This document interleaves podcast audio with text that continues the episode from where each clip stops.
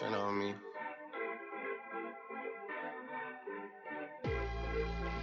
Bad things, it's a lot of bad things that they wish and they wish and they wish and they wish and they wishing on me.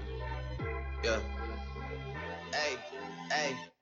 She say, Do you love me? I tell her only partly. I only love my bed and my mom. I'm sorry. 50 dub, I even got it tatted on me. 81, they'll bring the crashers to the party. And you know me. Turn the 02 into the 03, dog. Without 40 Ollie, there be no me.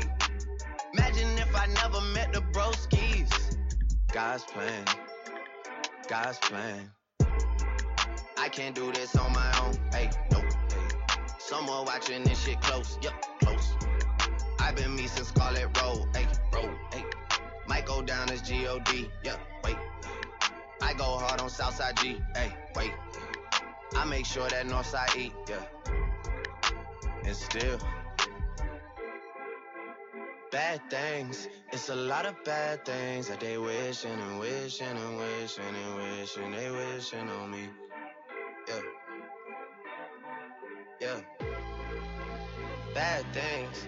It's a lot of bad things that they wish and they wish and they wish and they wish and they wishing on me. Yeah.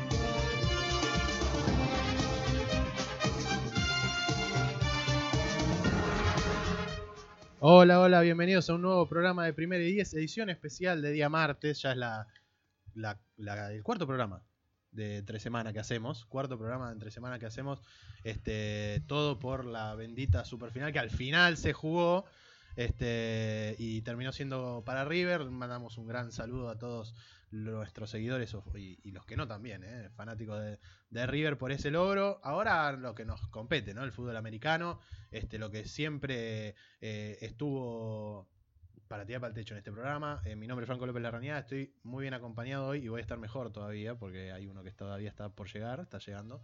Es el señor Augusto Espósito, lo voy a quemar como siempre hago con los que llegan un poquito tarde.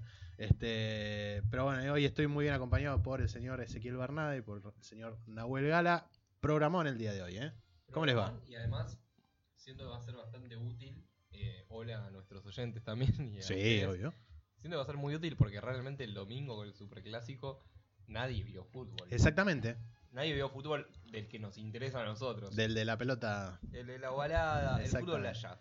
Entonces me parece que un buen repaso de los partidos del domingo, un buen repaso del panorama, o sea, entramos a diciembre y, nada, es un mes caliente, es un mes donde se definen eh, todas las perspectivas de playoffs de todos los equipos.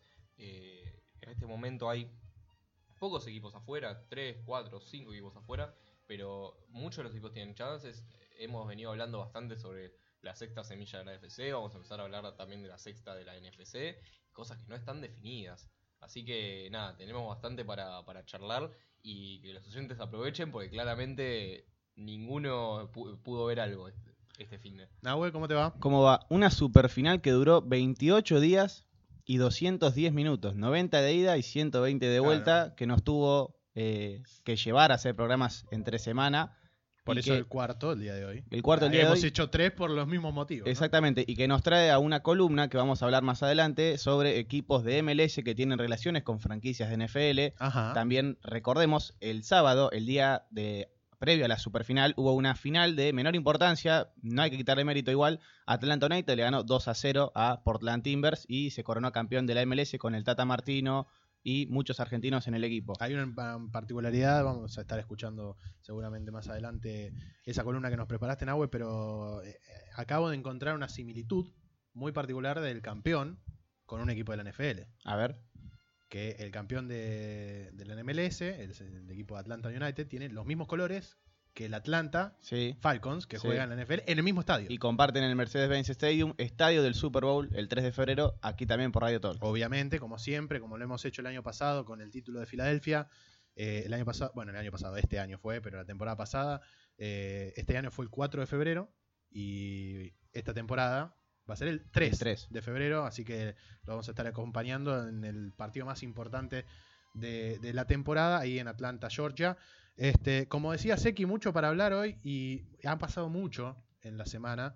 Este, eh, yo he tenido, obviamente, por otras cuestiones laborales y, y por deseo también de no querer perdérmelo, tuve que ver el partido de, de Boca y River y me perdí mucho de lo que pasó en la NFL porque fueron simultáneos la mayoría de los partidos. Hubo, si no me acuerdo mal, nueve partidos eh, a las 3 de la tarde y después otros seis o ocho y seis.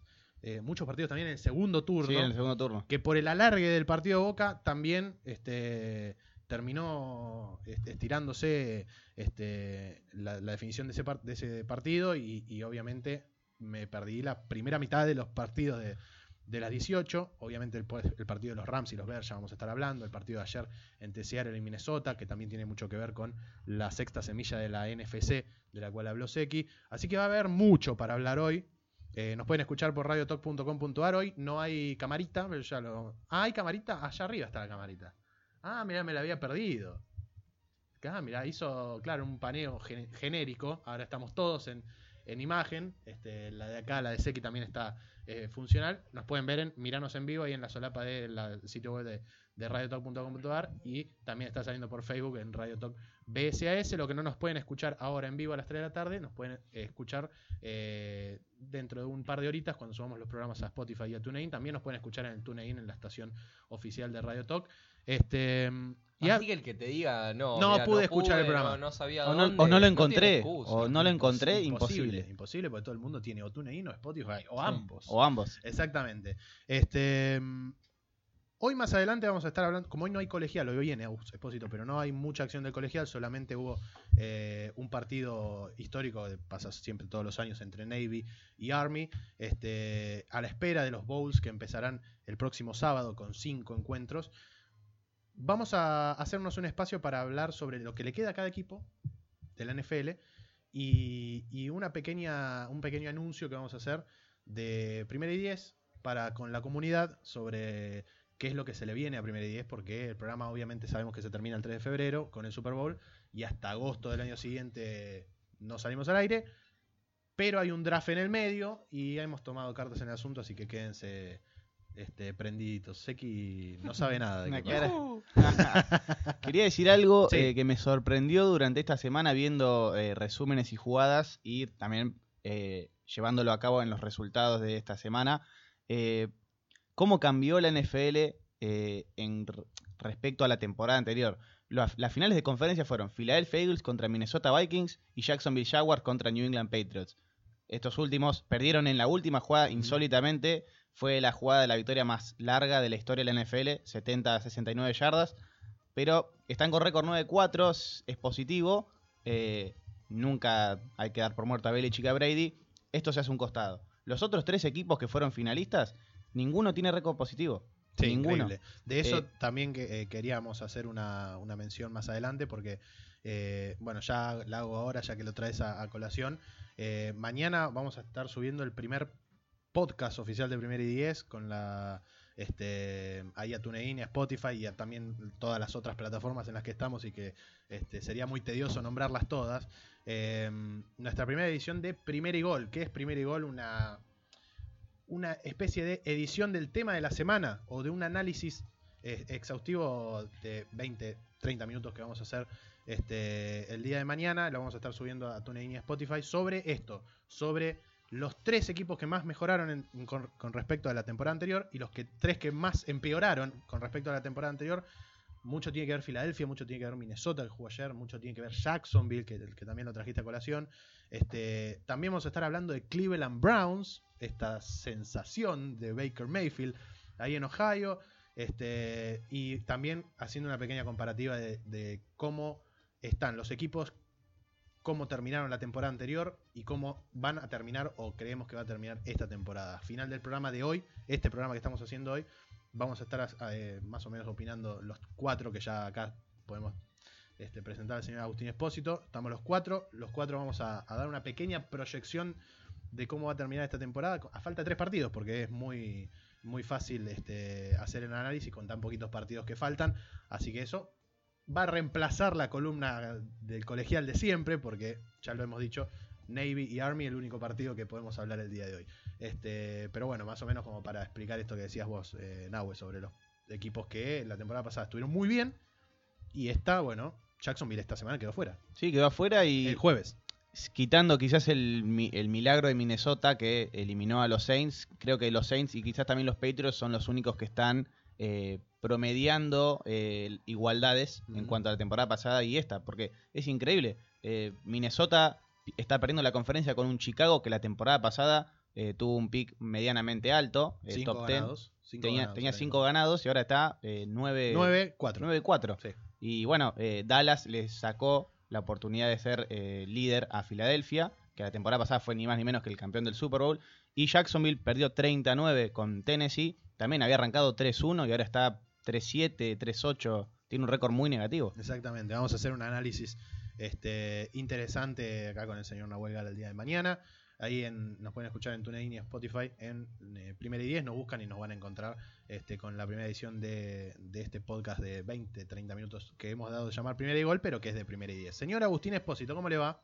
¿Qué tal, Franco? Saludos aquí a la mesa y a todos los que nos están escuchando. Medio que me tomaste por sorpresa con, con esto, eh, no, no lo tenía en mente, pero me parece una buena manera de ampliar horizontes aquí en Primera y 10, eh, que bueno, ya nos dedicamos a cubrir muchísimo eh, sobre la actualidad de la NFL y este podcast semanal va a añadir mucho más. Sí, Vos, sí. Agus, tenés que hacer como que ya sabías todo, como hago yo siempre. Claro. Entero las cosas en los programas. Sé que, sé que se acaba de enterar, pero él lo sabe desde hace. Pero de antes que yo. tuvo un sincericidio mía. No, no, todo bien. No, vos tenés que decir sí, con, con Franco planeamos todo, yo soy la mente de todo esto.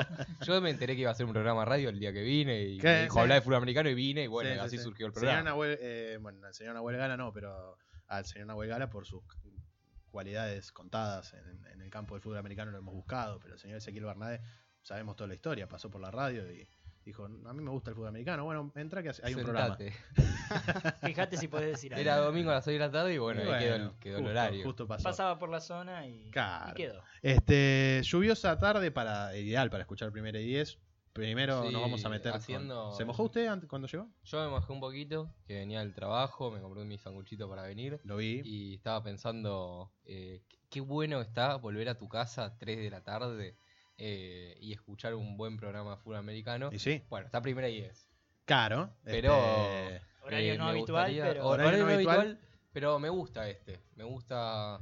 Si, a- si en algún momento hacemos alguna cosa diferente, alguna. Sí. En modo regreso a casa. Claro, Un- exactamente. Temprano, regreso a casa temprano, pero lo dicho, ¿no? En Spotify en TuneIn no van a poder escuchar en el verdadero regreso de las seis, seis y media, ese que es tedioso, este, cuando finaliza el programa de hoy. El wifi de laburo te lo bajás y listo. Y ya está. Este, ¿Les parece si arrancamos con el análisis de la semana 14, que es la que terminó el día de ayer con un partido muy atractivo a pesar de la falta de puntos, pero atractivo al fin, sobre todo por las defensivas que se presentaban ayer. Ya vamos a estar hablando de ese partido, pero primero el que inició esta semana hace ya cinco días atrás. Eh, sabemos la expansión de, de las semanas, eh, de los fines de semana de la NFL que empiezan muy tempranito los jueves con un divisional que terminó siendo festejado por alguien de la mesa que no es de Tennessee, que es el señor Agustín Espósito, porque tenía a Derrick Henry en el Fantasy, hizo 49 millones de puntos. Derrick, Derrick Henry. 17.90 para ser más exactos. Todo- miren, hoy, hoy vengo para hablar de fantasy porque me quedé en la de la Superliga, estoy,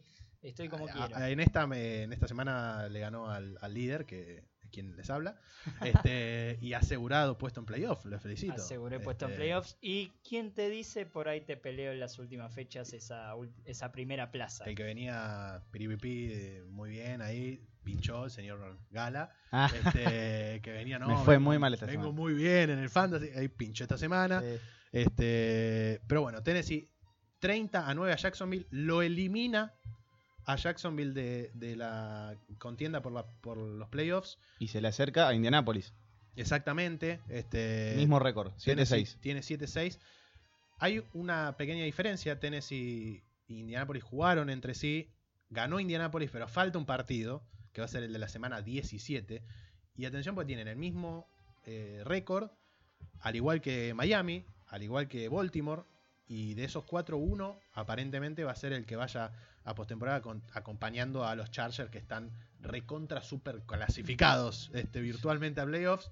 Este, y Indianapolis y, y Tennessee se enfrentan en la última semana. Sí, Puede ahí, ser clave. ahí- ahí se va a definir todo, porque encima que tienen 7-6 los dos en, en la NFL, en la división, que también es muy importante, están 3-2 los dos. Mm. O sea, no, deberían perder contra rivales divisionales en los tres partidos que quedan. Tennessee, Están tre- 3-2 en, en, En división. Los dos. Los Sí. dos están, los, de hecho, los tres. Houston, eh, Indianapolis y Tennessee están los tres, 3-2 en división. Bueno, ahí lo que pasa es que si gana eh, Tennessee, Mm. va a estar 4-2 y va a estar arriba. claro. Claro. Entonces, el empate entre ellos lo, lo favorece en el desempate ese divisional. Claro, yo me Así refería, que si es llegan, por ejemplo, partido. ganan las próximas dos fechas, se ponen 9-6 ambos, se va a definir en la última. Bueno, de eso quería Mm. hablar al final. Porque, porque, porque est- esto, estos pechitos perdieron lo de, lo de Texans. Sí, es cierto. Ahora vamos a estar hablando. Este, Estos pechitos. pero al final, al final del programa quiero, quiero hacer justamente ese análisis de qué le queda a cada equipo para que veamos cómo puede llegar a quedar el, el panorama de postemporada. Por el lado de Tennessee, podemos hablar de los números de Mariota, de que erró solo 6 pases de 24. Este, bajo yardaje, 162. Este, Taiwan Taylor fue el máximo receptor. Pero parece como que las únicas estadísticas que importan son las de Derrick Henry. Sí, de hecho yo cuando siempre que traigo las estadísticas que buscamos en Stats and Info, en NFL Research, era todo Derrick Henry. Yo quería todo. buscar algo de Mariota por lo Sí, menos, sí. o de algún error defensivo. Era Dos- todo Derrick Henry. 238 yardas por tierra en 17 acarreos. Eso es un promedio de exactamente 14 yardas por acarreo. 14 yardas en 17 acarreos. Tiene dos récords. Ahora cuando lo termines te los cuento. El más largo fue el 99, que fue para un touchdown, donde metió, por lo menos yo vi, tres handoff. Sí. Yo vi, ¿eh? Sí, Capaz sí, que sí. alguno que se me, se me piantó. modo Beast Mode. modo beast mode y cuatro touchdowns. El mismo jugador por tierra. Este, algo muy de colegial, muy de, de. Darrell Henderson. Este, Sí, sí, puede y ser. puede sonar, este, pero es en la liga y es en, en Tennessee. Eh, dos récords rompe Derrick Henry con su partidazo que tuvo el jueves por la noche. Uno es la mayor cantidad de yardas que jamás un corredor de Tennessee ha corrido, digamos, ha Sí, carreado. de la en- franquicia es De la récord. franquicia, claro, récord de la franquicia. Y es la mayor cantidad de yardas que logra un jugador que juega en la NFL con 20 acarreos o menos. Derrick Henry lo logró en tan solo 17. Exactamente. Decías vos el promedio altísimo, cada vez que tocaba eh, la pelota era para primero y 10 y mucho más. Nos vamos a estar acercando, nos vamos acercando cada día más a ese abril del draft. Este, de lo cual obviamente vamos a estar explayándonos y fuerte en nuestras redes sociales, donde nos vamos a prácticamente no dejar dormir a ese señor Agustín Espósito, este, para que nos diga, este, este pibe es bueno, este, este no, este va, puede ir acá, este no ya allá. vine sin dormir, así que estoy acostumbrado. Yo, Eh, lo, yo lo quiero para los Browns ahí. Puede ser, ¿eh? Como general manager. Como lo que quieras. Adentro de la cancha, después de la prueba del otro día con los campeones jabalíes, me di cuenta que no. Pero si Ah, querés después afuera. contar eso. Hay, Ahí- hay que se reservar 10 minutos para. Sí, para sí, sí. de. Después más adelante vamos a estar contando cómo nos fue en nuestra la prueba que el señor Nahuel A no no quiso también. presentarse. Este, con el, con, bueno, con Pero la bueno, gente fue- de jabalíes. una excusa digna de un jugador profesional Muy. Claro. Muy Ese bien. jugador es digno, Johnny de Manziel. Baker, digno de Baker Mayfield o Johnny que digno de Johnny. Manciel. Johnny Manciel estaría orgulloso de vos. Digo, Muchas gracias. Digo que nos acercamos al draft porque volvió a ser Cody Kessler el mariscal de Jacksonville y muchos hablan de Dwayne Haskins Sí, para la futura temporada de Jacksonville. No quiero decir nada para que se ilusionen tanto. Mariscal de Ohio State, aclaro. De Jaguars o de Giants, incluso, que también va a estar buscando esa posición en el próximo abril.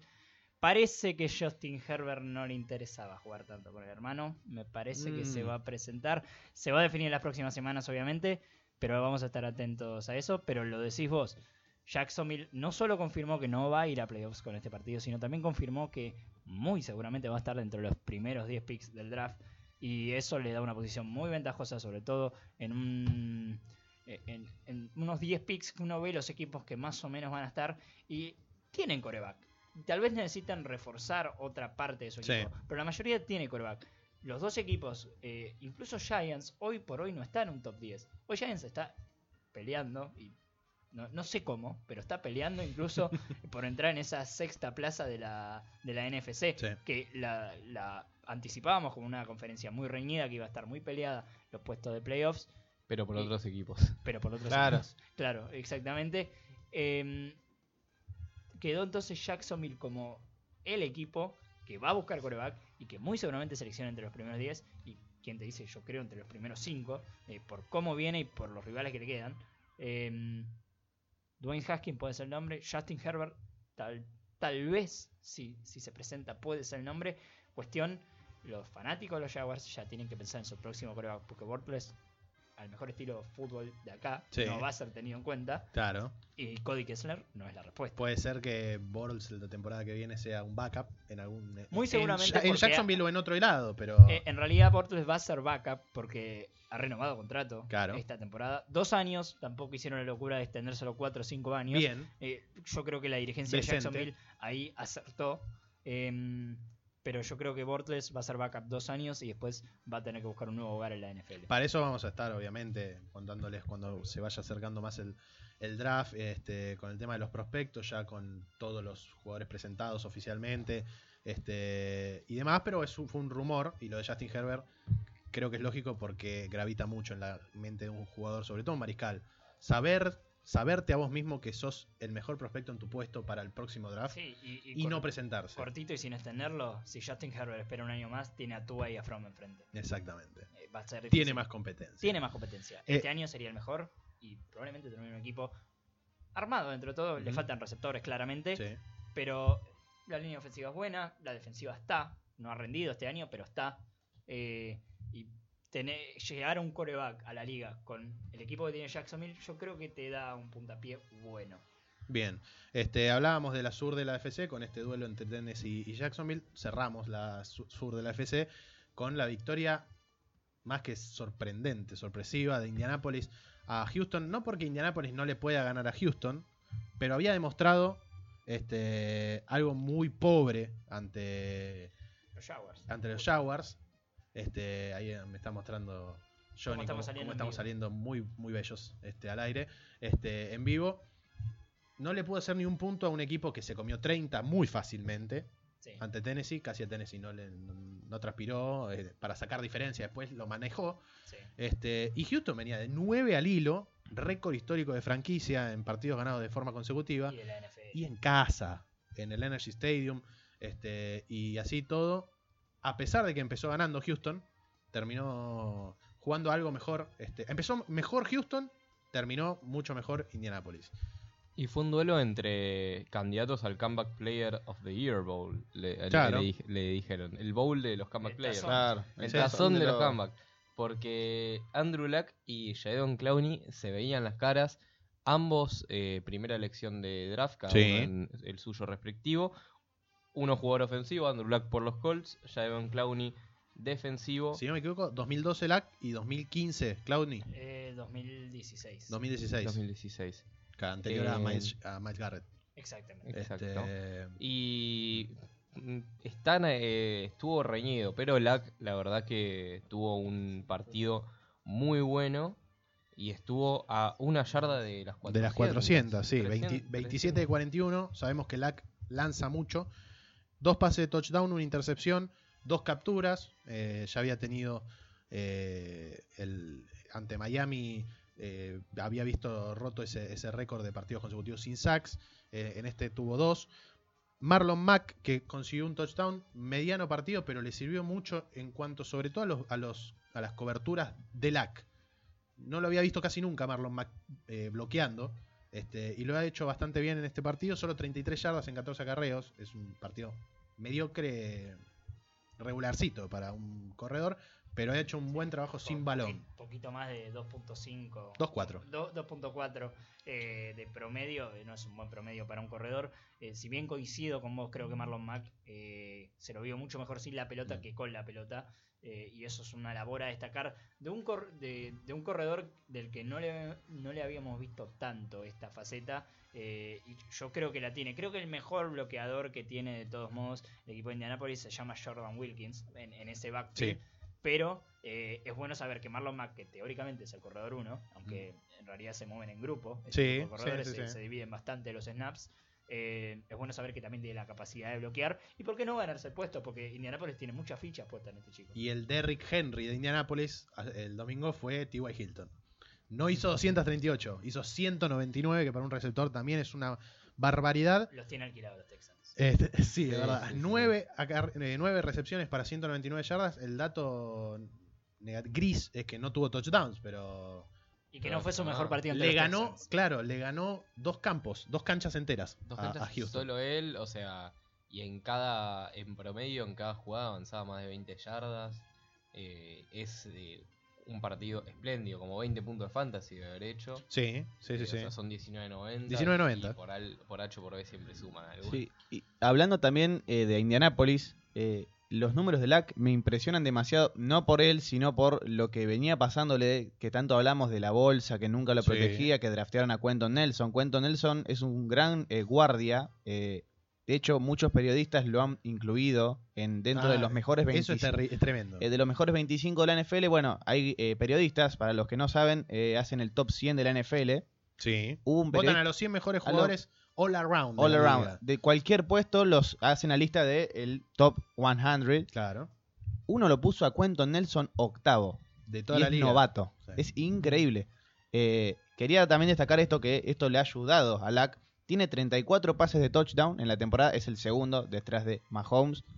Y el quinto en, en yardas por aire, 3.759. Y eso que Lack estuvo en esta temporada también probando un poco eh, correr. Este partido no Sí. lo pudo hacer porque estuvo jugando sin Ryan Kelly y tampoco Jack Doyle, que es tight end. eh, Ryan Kelly es eh, centro. Centro. Pero Jack Do- el tight end ayuda a veces en, en la Sí. corrida cuando no se intenta un pase. Con Jadon Cloudy enfrente y con estas dos bajas, eh, solamente tenía la opción de pasar y tuvo un gran partido, pero también Sí, además Watt, con además eh, Mercilus. sí, Bueno, dos, a- dos a- bajas, eh, perdón, Sí, sí. importantísimas para las esperaciones a futuro de Jack de Indianapolis, perdón. Eh, si Indianapolis, en el hipotético caso de que todavía tiene chances de Sí, llegar a sí. playoffs, Tiene el Y- mismo récord que el último de la del último clasificado que es Baltimore hasta ahora. sí. claro, y está quedando atrás, eh, creo por diferencial de la división. Em, para las esperaciones a futuro, Ryan Kelly no sé cuánto tiene de timetable, se le dice Sí. a, a la recuperación, pero sí se confirma que Jack Doyle, en caso de que Indianapolis vaya a playoffs, los Colts no van a poder contar con él. De todos modos, tuvieron, yo creo, si Andrew Luck es el comeback of the year, eh, atrás viene Clowney y atrás viene Eric Ebron, definitivamente. Sí, Eh, otro tenido- touchdown para Eric Sí, de, eso, Ah. de él quería hablar cuando 12. sé que hablaba de los de los tight ends, de los alas cerradas y el impacto que tiene Lack en este equipo. Eric Ebron es el jugador empatado con Antonio Brown y Davante Adams de Green Bay Packers con más touchdowns recibidos, 12 cada uno. Sí, sí, sí. y increíble. uno por tierra. Y uno por Y tierra. uno por tierra, exactamente. Raro en un tight end. Sí, eh, fue ante Miami, si no Ante me Miami, equivoco. sí, ante los Este, el partido que, que corrió mucho y tuvo para correr Lack fue ante Buffalo, esa victoria aplastante donde jugó Derek Anderson, recordemos, en Buffalo, 37 a 5. Bueno, pero Tuvo un- Derek un- Anderson no tiene nada que ver con la defensiva de los No, no, Bills, no. que viene muy bien. Sí, sí, sí, es verdad, pero eh, Indianapolis hizo la diferencia en ese partido en ofensiva y con ya eh, dos, tres touchdowns de diferencia se vio algo más libre Lack de, de poder correr. Indianapolis llega a 7-6, Houston queda 9-4, estaba 9-3, sigue igualmente con grandes aspiraciones de ser el campeón la, semana que viene este, de, la división, este, en caso de una victoria. Y habrá que ver cómo llega Houston a esa hipotética postemporada, ya lo vamos a estar hablando, pero es un equipo que ha tenido un gran momento en la segunda mitad de la temporada y que esta, esta derrota puede o hacerlo más fuerte o pincharlo. Con lo Habrá regular que... ha sido Indianapolis esta temporada, la verdad es que eh, hay muchos equipos de los que uno no sabe qué esperar. Mm. Eh, Indianapolis es uno de ellos, pero a la vez es el mejor de, de todos esos porque tiene la mayor cantidad de armas ofensivas, porque la defensiva, más allá de que no tiene nombres rutilantes, ha tenido a Darius Leonard en un nivel muy alto, a una secundaria donde no conocíamos a mucha gente esa secundaria, Sí. más allá de Gers o, o Hooker, que fueron jugadores que salieron muy altos en el draft, eh, pero que no han cumplido con las expectativas, si se quiere, en la NFL, han rendido bien. Eh, Indianapolis tiene con qué, tiene con qué defenderse y creo que este va a ser un equipo a prestarle atención si llega a llegar a la postemporada. Eh, otro divisional fue victoria para los Jets. 27 a 23 ante Buffalo. Un partido en el que, por ejemplo, nuestro colega Colin Cowher diría: No me interesó verlo. Hmm. Este, pues, podría pasar. Este, había muchos partidos en el mismo horario y este capaz era el menos atractivo, pero se terminó definiendo por menos de un touchdown. Casi en el final, este, porque lo ganaba Buffalo, lo termina ganando Jets, con la vuelta de Sam Darnold. Sí, y además mm, otro récord que se, en la, en la NFL sabemos se rompen récords. Todas las semanas. Todos los las días, semanas. todos los pero- pero este es un récord que a mí me interesa muchísimo. Porque uno piensa en corebacks que corren y enseguida se le viene a la mente Michael Vick. No, no, Sí. no, no- no se puede pensar en otro jugador. si en actividad capaz Cam Newton. Sí, Russell Russell el primer Wilson. Russell Wilson, el primer Russell Wilson que ahora. Bueno, Lamar Jackson ahora- Lamar Jackson. Lamar Jackson. Robert Griffin. Pero Robert Griffin, Josh Allen salió de. Sí, Robert Griffin, que paz descansen sus, sus rodillas. Sus rodillas. eh, Jugó el último snap ese sí del partido. se- ese sí que contra- es el gago de contra la. NFL. Sí. Y no sé, eh, porque por lo menos entró el otro día y no se rompió. Eh, me hiciste para mirar. Josh Allen eh, a- a- había sali- salido de- del colegial, llegó a la NFL este año, no como un coreback corredor, salió como el coreback con el brazo más fuerte. Yo no lo, no lo veía en Wyoming, no veía Wyoming, pero, pero no creo que haya. Mirá, a ver, uno- debía tener un Pero corredor. no para- es altísimo. Sí, es alto. Uno mira el tape, Sí, sí, bastante alto. eh, Es creo que altísimo. tiene un metro noventa y cinco. Sí, sí, es Allen, altísimo. eh, si se puede confirmar. Eh, a ver, lo que tiene Allen es que uno mira el tape. 6'5 que tenía- mide, 1'90 y A ver, 1'94. 94, le re por un centímetro. Em, lo que tiene Allen es que. 1.96. 1'96. no. Centímetro más. Sí, Le, le le erraste- erraste, le erraste por un centímetro. Mucho. 20 segundos de programa para él. Sí. Eh, Allen no había salido del colegial, les decía, como un coreback que corre. Uno ve el tape y solo ve su brazo y no, no veía su velocidad, porque además Wyoming tenía un corredor, es, es la verdad. Eh, lo estamos viendo correr y ha corrido las últimas tres semanas para 236 yardas. Eso es un récord absoluto en tres partidos para un coreback en la NFL. Nadie lo imaginaba corriendo, pero Josh Allen le está rompiendo algunas rodillas a los eh, jugadores defensivos de la NFL y es algo interesante, muy interesante para Buffalo, porque, a ver, ¿quién recibe pases en, en los, en los Bills? Eh, Bueno, piensen, Los hinchas. Cuando se va.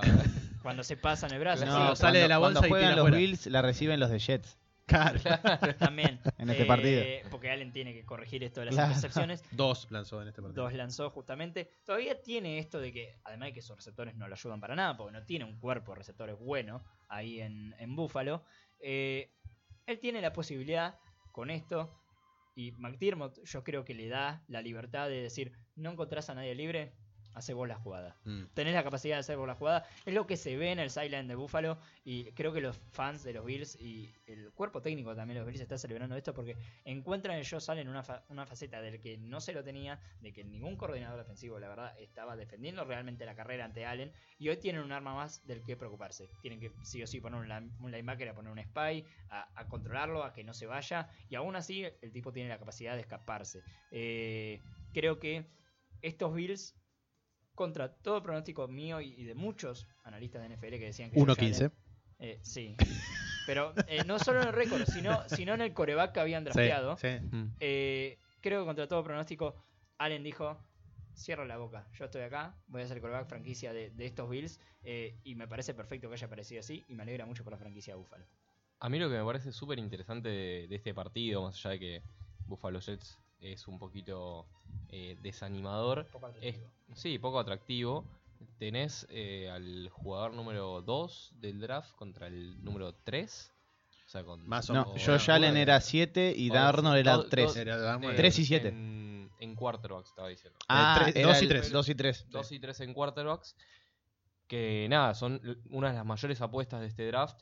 en dos equipos que no suelen destacar en la liga, que Mm. son muy malos, y que ahora tienen el mismo récord, que probablemente elijan en la misma posición el año que viene, que están en la misma división y que te abre la pregunta, ¿alguno de estos dos podrá tener la herramienta, podrá ser el cuarto a que saque a su equipo del fondo? Por ahora, por lo que dijo Aus, Buffalo está muy desarmado afuera de Josh Allen, pero tiene como un poquito más de animus ganandi, diría, como el, el- Sí. esa, esa corazonada que los Jets son un equipo como los Browns, A que ver, antes de la salen pensando van a perder. Antes de la temporada vos veías el draft y veías los dos corebacks que había elegido tanto Jets como Bills y vos decías Sam Darnold es el coreback del futuro en eh, los Jets. Hoy Sam Darnold tiene muchas dudas en la ciudad de Nueva York.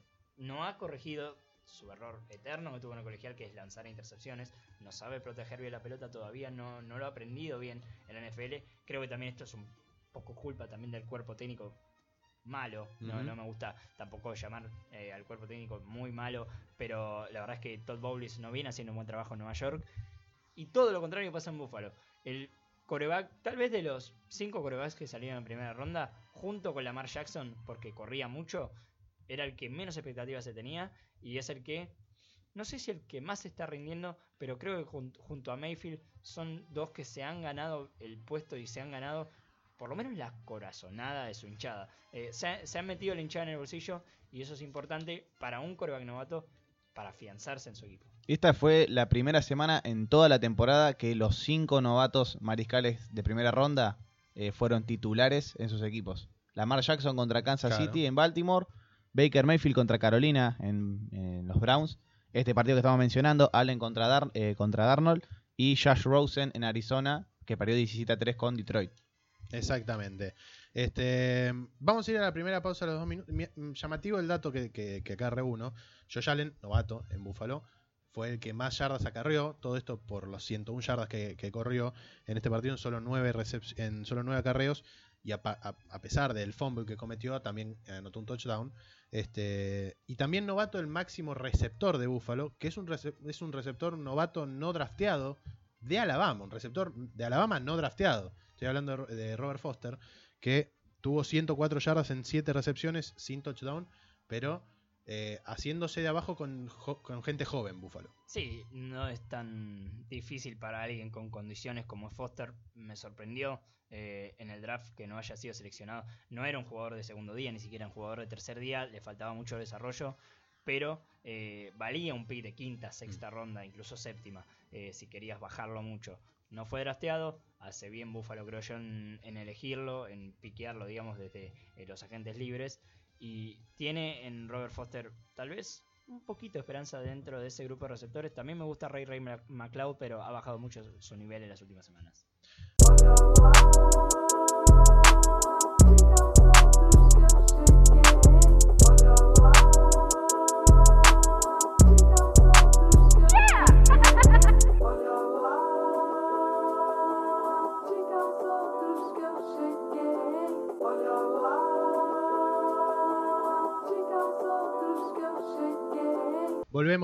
Volvemos con más primera y 10, día martes, edición especial.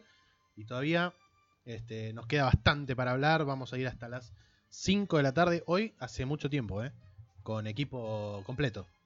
Exactamente, estamos los cuatro. Agus, Franco, Seki y quien les habla, Nahuel. El señor Ezequiel ahora está haciendo trabajos de producción. Este, señor Agustín también, porque se está preparando un matecito, supongo. Este, Trajo el Mates y Fútbol la primera trajo y el Mates y Fútbol, como siempre, este, trasladando su, su podcast. eh, el- ¿Cómo es el mejor del Río de la Plata? ¿Cómo es? El mejor podcast sobre NFL del Río de la Plata. Ahí está, ahí está. Bueno, ahora va a ser el segundo porque está el primer y 10. Este, Te voy a discutir. este, no sé si quieren, bueno, si ahí está viendo el señor Ezequiel Bernal, me dijo que tenía mucho para hablar de- del partido de Cleveland. Eh, y vamos a arrancar con el partido de Cleveland, si no me parece, porque acá tenemos al único equipo de la norte de la americana que ganó esta semana. Vamos, Brown. Cleveland Browns. Esto no. Hace, hace, hace Ya cua- no, no hay efecto, los hago yo. los- ¿Hace cuánto que no pasa esto? El único equipo en una semana que gana el partido en su división, en la norte de la americana. Entonces decimos, bueno, Pittsburgh. Bueno, Baltimore, de última si pierde Pittsburgh. Cleveland es el único equipo que ganó esta semana de la norte de la americana. Y obviamente hay que, hay que aprovechar la presencia del señor Ezequiel Bernal, el máximo fan de, de todo el país de, de Cleveland Browns. 26-20 ante Carolina que, como venía en su momento a principio de temporada, pum para arriba, ahora está pinchadísimo eh, Sí, es más, se complicó solo para Sí. entrar a playoff. Sí, es cierto. Solito. Sí, eh, Tu momento. yo más que hablar mal de, de Carolina, que en realidad es un, es un equipo que me gusta mucho. o sea, yo eh, cuando Carolina jugó los playoffs con Denver, hinchaba por Carolina, Hamilton me cae bien. Eh, pero nada, quiero hablar de las buenas perspectivas que estamos teniendo los, los hinchas de los Browns. eh, es el segundo partido consecutivo que ganamos de local, algo que no pasaba desde el año 2014. Uf. O sea, y en un deporte donde pesa mucho la localía, es complicado para un equipo no haber ganado dos partidos seguidos. Y nada, bueno, la verdad es que se viene eh, perfilando Mayfield como un buen eh, coreback, está mostrando buenas armas, también eh, estamos teniendo buen juego terrestre. Es la primera vez que Cleveland siempre le pasaba que tenía como una o una buena defensa o alguna destacada en ofensiva, pero no tenía una cosa completa. Y está empezando a ser un equipo un poquito más eh, completo, un poquito más eh, participativo. No decís, uh, entra a la ofensiva, qué cagada. Sí. No, entra a la ofensiva y. Es que y rola, carbura. claro, Sí, sí. camina la ofensiva. Camina. Cuatro Sí. pases cerrados de, de- de Mayfield con más de 20, o sea, habiendo pasado más de 20, 22, solo cuatro errados, casi 300 yardas en esos eh, 18 que pasó completos. Pase touchdown, no regaló la pelota. Este, lo capturaron solo una vez, que había sido para el mariscal. Coloque aquí cualquiera de los 25 mariscales que tuvo Cleveland Mm. en los últimos 10 años. Solo Este, son 25. eh, Te quedaste corto. Este, Bastante. los capturaban bastante, porque esa línea ofensiva estaba bastante golpeada. Encontraron a Nick Chubb, encontraron su corredor, parece. Este, este muchacho es un fuera así. Eh, y cuando creemos que le sobran receptores de bajo renombre, este, y creemos que Antonio Callaway es ese novato que le encanta pasarle eh, balones Mayfield, en este partido, una recepción, cero yardas Antonio Callaway, ganó igual Cleveland el partido. Este, apareció Perryman, volvió Landry, volvió Jarvis Landry, volvió Jarvis Hizo Landry. un touchdown por tierra, puede ser. Eh, hizo un touchdown por tierra, exactamente. 54 yardas en dos acarreos para Jarvis Landry. Sí. Una locura. Una especie de lo que hace o hacía Agolor en, Fila- en Filadelfia. Exactamente, ahí se- ¿Cómo dice? Este, volvió Jarvis Landry. También está eh, David Njoku. Este, la verdad, Sí, Cleveland. Un, un target que ha desaparecido casi toda la temporada, que volvió. Sí, sí, sí, sí. Este, tiene a, a Higgins, a Darren Hilliard. Le puede pasar pelotas a O.J. Charles. Le puede pasar pelotas a Nick Chubb a pesar de su altura. Este, Mayfield se siente muy cómodo Tiene un y par de parece que todos los días se levanta peligroso, Tiene como un- dice él. Como lo dice él, exactamente. Tiene un par de receptores que tal vez no suenan mucho en el mundillo NFL, pero sí suenan mucho en el mundillo Brown, porque a ellos les sirve, porque acumulan yardas, porque Cleveland está ganando partidos. O sea, para nosotros decir esto, para los que seguimos a la NFL, Hugh Jackson había ganado un solo partido en tres años Sí, al frente de Cleveland. Había ganado tres partidos, creo, en total. Sí. Y. Cleveland ya con eh, su nuevo eh, entrenador en jefe, Greg Williams, ya ganó la misma cantidad de partidos Sí, que eh, Hugh Jackson. Y esto no tiene que ver con Greg Williams, sino es un cambio de mentalidad. sí, sí. sí. Browns. Creo que Browns Sin había ganado 3 en 2015, Sí, 1 en 2016, Y- 0 en 2017. O sea, en una temporada más que en tres, En tres temporadas. Sí, sí, sí. juntas. Yo lo, lo único que tengo para decir sobre esto, y después vamos a hablar de, de las chances de playoffs, todo, que no creo que las haya, obviamente, para, para Browns, es que a Browns le quedan tres juegos de conferencia con rivales no destacados que, y con un récord bastante parecido, que son Broncos la semana que viene, después Bengals, que está abajo, Browns está tercero, sí. Por el empate. Bengals, Por el empate con Pittsburgh. Exactamente. Y Ravens en la última fecha, que si Ravens no hace algún no hace un buen partido en al- eh, en alguno de los siguientes dos, o sea, pierde uno de los dos. Browns puede llegar con chances de pasar a Ravens. Sí, Eh, después vamos a hablar de los perfiles, pero son tres partidos que Browns puede ganarlos y si Browns gana esos tres partidos, por favor no me pidan que venga vestido. este. Y yo voy a decir una cosa. La última semana, la 17, que juega eh, Cleveland con Baltimore, puede ser que el equipo de Seki ayude al equipo de Fran a entrar a puede postemporada. ser, sí, sí. Para eso Indianapolis tiene que ganar Tennessee. Tiene que ganar a Tennessee. En Nissan. Yo lo, lo veo posible. Puede ser, puede ser. Este, ya lo ha- le, le ha ganado este, un, gran partido, 38-10, pero en Lucas Oil.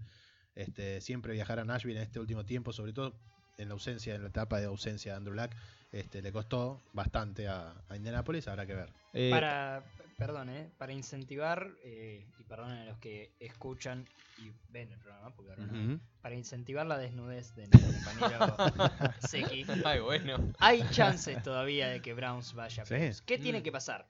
Browns tiene que ganar sus últimos tres, obviamente lo decías vos, Broncos, Bengals, Ravens. Steelers tiene que perder sus, sus últimos tres. Patriots, Saints y Bengals. Dos equipos que se les complica mucho a los Steelers. Y un clásico rival que siempre, los clásicos hay que jugarlos, no se habla ante un clásico ante Cincinnati.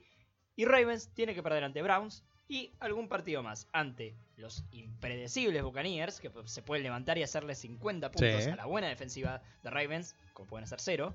Y los Chargers, que es un partido totalmente perdible por, por Baltimore. No quiero poner esperanzas en Seki o en, en- en sí a los eh, hinchas Browns, pero eh, Cleveland, después de mucho tiempo, tiene chances reales de entrar a playoffs y este equipo de Cleveland ha cambiado la cara. Mayfield es el corredor fran- franquicia. Chubb, han encontrado en Nick Chubb al corredor para que necesitaban. sí. La línea ofensiva está funcionando bien. Los receptores no tienen nombre, pero funcionan. La defensiva está entre las mejores de la NFL. Sí. Nos cuesta admitirlo, pero es así. Browns tuvo malas decisiones técnicas.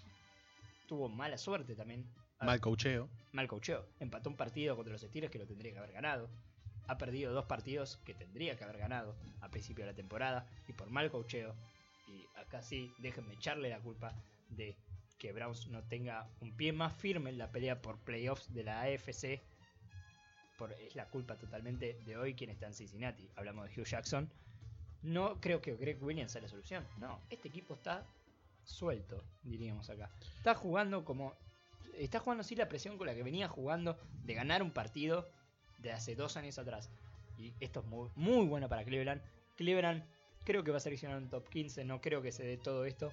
Y va a poder seleccionar algún buen jugador defensivo que termine de rearmar esa, esa gran defensiva que tiene, sobre todo en la línea defensiva. Creo Pasa que falta alguna pieza. se rearmó, tuvo muchos drafts de picks altos y se rearmó fuerte en Se defensa. muy fuerte. A pesar de la elección de Mayfield, que es una elección ofensiva, pero después ya en la 4 nadie preveía a Denzel Ward.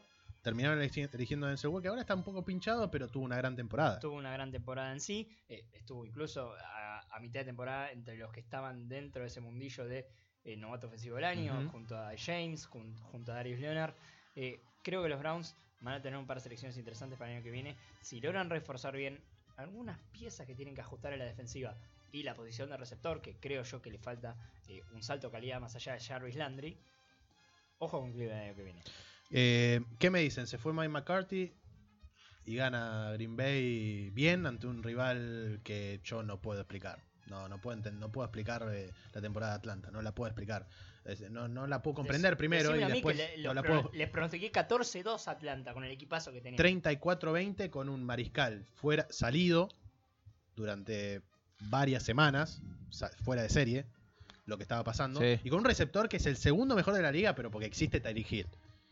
Pero de- después es el, es, el, es el número uno en yardas. Y además, sí, este, es el número uno en todo. Estoy hablando de Matt Ryan y de Julio Jones. Y sin embargo, cuatro ganados de Atlanta y nueve perdidos. y es el más joven en todas las instancias de yardaje. El más joven en llegar a 5.000, en llegar a 10.000. Creo que ahora llegó a las 14.000 o en un número similar. Y lo que quería decir recién es, eh, cuando decíamos ganó Cleveland, que le ganó a Carolina, y ahora que Green Bay le ganó a Atlanta, los dos perdedores son de la NFC Sur. Sí. Los dos tienen racha de 5 derrotas consecutivas.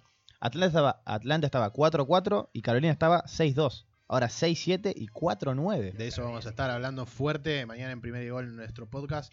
Este, tanto de Atlanta sobre el, el caso Atlanta barra Carolina. Este, comparten división, casi comparten récord el año pasado y están compartiendo racha negativa este año. Para redondear esto, el caso Atlanta se resume en lesiones clave. Perdió muchísimos jugadores Atlanta a lo largo de la Especialmente en defensa. Sí. Especialmente en defensa. Keanu Neal se lesionó en el primer partido. Deion James estuvo mucho tiempo también sin jugar. El linebacker de, de este equipo de los Falcons. Que, Que tienen talento, tienen a Casey, tienen a Trufant, tienen. no se le buenos nada, nombres. No se le ¿De discute aguanta nada. Freeman? Davonta Freeman Está se lesionó en la Roto, semana 1. lesionado. Sí. Este, Tevin Coleman demostró que no puede ser va- eh, primer eh, corredor. Es que no lo era. Es un forzado, es un primer corredor no, forzado. No lo era, pero Tevin Coleman Y estaba forzando en la, de- desde esta pretemporada, le termina el contrato a fin de año. Tevin Coleman estaba forzando una salida de Atlanta porque quería ser eh, corredor, uno, perdón, en algún otro equipo de la NFL que verdaderamente lo necesite. Pues no sé qué equipo de la NFL necesita corredor. Eh, Indianapolis si quiere alguien de calidad, pero Tevin Coleman creo que sería más de lo mismo Sí. dentro del grupo Sí, de, sí. de corredores que tiene. Yo me quedaría, como, como hincha de Indianapolis, me quedaría con Marlon Mack. No, no, no, pero por eso, el corredor tal vez es una posición un poco más sencilla, si se quiere, de, de- de encontrar. Y Tevin Coleman era parte de un dúo de backs que funcionaba muy bien porque Devonta Freeman hacía el laburo sucio y Coleman aprovechaba los espacios abiertos que le dejaba de- Devonta Freeman gracias a la buena carrera que tenía eh, el equipo de Atlanta. ¿Qué pasó con este equipo de Atlanta? Pierde los partidos de manera increíble y Mm. por mal cocheo. Aunque me cuesta admitirlo porque es un técnico de mi gusto, un técnico, me salió el argentino, Sí, sí, sí. un entrenador de jefe, en jefe de, de mi gusto, Dan Quinn no está certero en las eh, decisiones que toma para su equipo y permitime irme muy atrás, pero no está certero desde aquel Super Bowl que pierde con, Sí. con- con los Patriots de Nueva Inglaterra. Ha errado muchísimo en las últimas dos temporadas. Y este año era el año Atlanta, porque el Super Bowl es en su casa.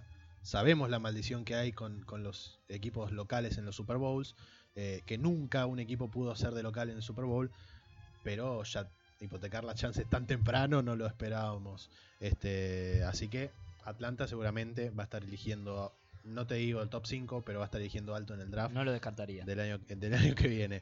Kansas City ganó eh, más allá de los 60 minutos. Un partido ante Baltimore, creo que es el partido que más se le complicó de los que ganó. Porque obviamente el, el de los Rams este, se le complicó porque lo perdió. y- Era, el- era la defensa número uno contra la ofensiva número uno. Y hablando del norte de la americana, derrota de Baltimore. Lógica, en Arrowhead, esperable, pero Creo que, eh, Baltimore, Baltimore era un equipo que estaba perfilando para ganar. sí. Venía ganando el partido 24 a 17, faltando un minuto y medio.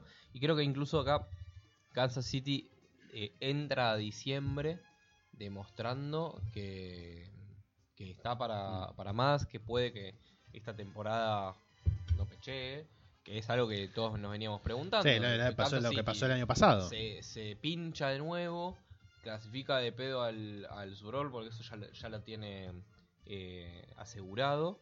O realmente va a ser un equipo dominante en la Mm. FC. Porque Kansas City siempre fue un equipo bueno, medio pelo para arriba, a veces malas rachas. Nunca fue un equipo dominante. Claro. Y Kansas City parece que ahora está mostrando, por lo menos con un rival más o menos eh, normal tirando para arriba. Lo puede afrontar porque tiene la defensiva 1. Claro. Sí, eh, sí, sí, o sea, Baltimore es un equipo bueno y Kansas City muestra que con un equipo bueno, sólido, que se pelea el play, eh, se pelea el, el pase a playoffs, llegando a diciembre, bueno, no solo estás perdiendo un minuto y medio, tiene un cuarto hora que va, te empata el partido y después te consigue ganarlo en overtime. Y tira un pase similar. En la, en la división, en la, pase sin mirar. Qué en la división que está Kansas City, que es la AFC Oeste, Sí. que está en el segundo puesto de esa división, está Los Ángeles Chargers con una victoria menos, nada más. Sí. Está 10-3, Y- Kansas City tiene 11-2. Ma- pasado mañana juegan. Pasado mañana juegan Entre sí. entre sí. Eh, a Kansas yo City yo no queda- armaría planes para jugar la noche. No. Yo no armaría si son ustedes. Está en juego el primer lugar de, de esa, de esa división. De hecho, después a Kansas le queda ir a Seattle, recibir en la última Oakland, partido más que ganable, menos para Pittsburgh. la, la otra semana eh, de, de Chargers es recibe a Baltimore, una gran defensa, y después cierra en Mile High contra Denver. Son Complicado. calendarios complicados Sí. que definirán en la última semana quizás eh, en la, la primera plaza de la AFC Oeste. Y a Kansas City le conviene mucho ganar porque le vendría bien eh, con este ritmo de temporada y con estos partidos que viene teniendo descansar eh, eh, cuando termine la temporada regular. Sí, y no solo la FC Oeste. Tengamos en cuenta que estos dos equipos también están peleando por el Mm. primer puesto en sí de la, de la Claro. americana. Eh, o sea, están definiendo muchísimo eh, y va a estar muy interesante ese cierre para final de temporada. Eh, que- no sé si les parece hablar un- de, antes de, de una nueva pausa este, de lo que pasó en Hard Rock Stadium. Para mí esta jugada va a estar en los compilados Hubo rock and roll. No sé si, no sé si ya tenemos la, la jugada. Está en pantalla completa. Los que nos están viendo en, en- en el Facebook de la radio, ahí en Radio Talk BSAS y en Miranos en vivo ahí en, en, en radiotalk.com.ar pueden estar viendo, no, no nos están viendo nosotros, un respiro, este, y están viendo este terrible jugadón, La jugada. porque le salió bien. sí, o- Siempre o sale mal. siempre sale Los mal. pases laterales eh, así eh, al tuntún al final del partido, cuando no tenés nada por perder, este, pueden salir mal, suelen salir mal, no, No son jugadores de rugby, no saben agarrar la pelota cuando va para atrás. exactamente. Y Pero además el Miami jugador de rugby se cae y sigue la jugada. Acá se cae y perdido, Ah. ya está. Este, Miami repite lo que hizo el año pasado, recibió a New England, le ganó en casa, este año hace lo mismo. Y a New England se le repite el, el- el calendario. El año pasado fue a Hinesfield. La, temporada, la, sema- la semana que viene, esta semana, lo mismo. Este, enfrenta a Pittsburgh. Y, y sabemos este, lo, que ha, lo que ha sucedido con Jesse James, todo lo que ya hemos hablado la temporada pasada. Pero este, Miami mete una victoria fuerte con una jugada que los fanáticos de los Dolphins han dado de llamar el milagro de Miami, porque ahora toda jugada rara así Es wow, es milagro. Este, tiene una cuota porque, a ver, eh, se, ve- se veía venir el, el Hail Mary de Ryan Tannehill. Bill Belichick lo, lo visora y dice: Voy a poner a Rob Gronkowski, que tiene manos terribles, mide 2 metros 15. Lo meto en, en mi zona de anotación. Sí. Si tira un Hail Mary, lo agarra Gronkowski. Sí. ¿Qué hicieron? Pase, late- pase corto, lateral, lateral. Y Gronkowski terminó siendo el safety que se tropieza Y que no llega a para que. Kenyon Drake llegue y anote el touchdown que gana el partido. Este, así que algo de milagro tiene. Mm, Niños, por favor, crean en Bill Belichick como técnico. eh, es bueno, en Sí, serio. sí, sí, y, obviamente. y también crean en, Ad- en Adam Gaze. Yo creo que Adam Gaze es una de las mentes ofensivas más brillantes de la liga. eh, y no creo que esto es casualidad. Yo creo que esta es una jugada diseñada Mm. por el, el que ofrece, el, el que hace servicio en realidad, entrenador en jefe de los Dolphins, pero en realidad marca las jugadas ofensivas. Para los despistados estadísticos, ¿cómo cuenta este pase?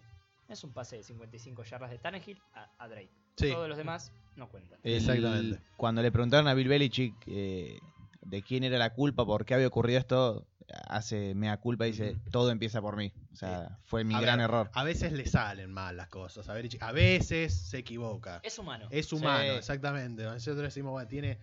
Se puede llenar los dedos de una mano con los, con los anillos que ha ganado. Este, pero bueno, a veces se puede equivocar. Se suele equivocar en temporada regular cuando tiene ya récord ganador, sabe que va a terminar con récord ganador y sabe que tiene una, una, una división prácticamente regalada, a excepción de Miami, que últimamente no lo molesta, Pero, pero a veces lo agrede un poco. y además está la conversa de los playoffs.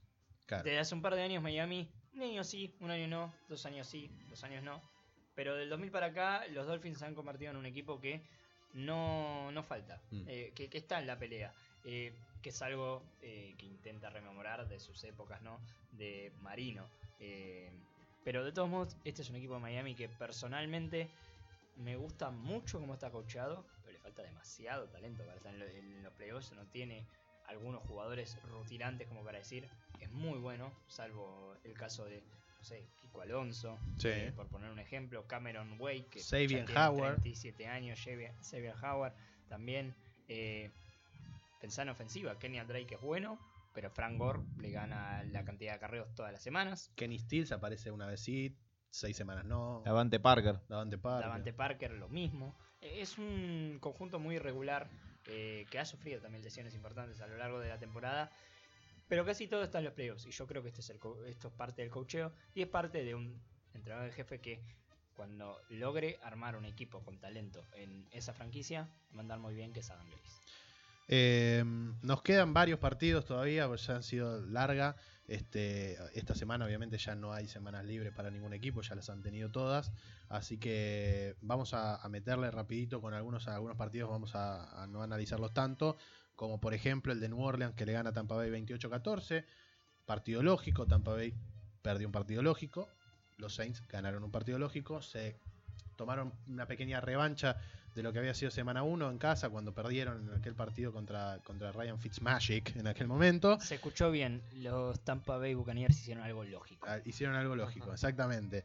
New Orleans es el tercer equipo clasificado, segundo equipo, clasificado a Sí. la Sí, temporada. es el segundo campeón de división, en este caso campeón de la NFC Sur. Exactamente, Tampa Bay este 5-8 y Pasó a Atlanta. pasó a Atlanta. Y está un partido de Carolina. increíble. Este, todavía Tampa Bay con chances. Eh, Gracias a lo que hizo a principio de temporada. eh, el polifuncional de Tyson Hill, le puse al mini título de esto que quería decir.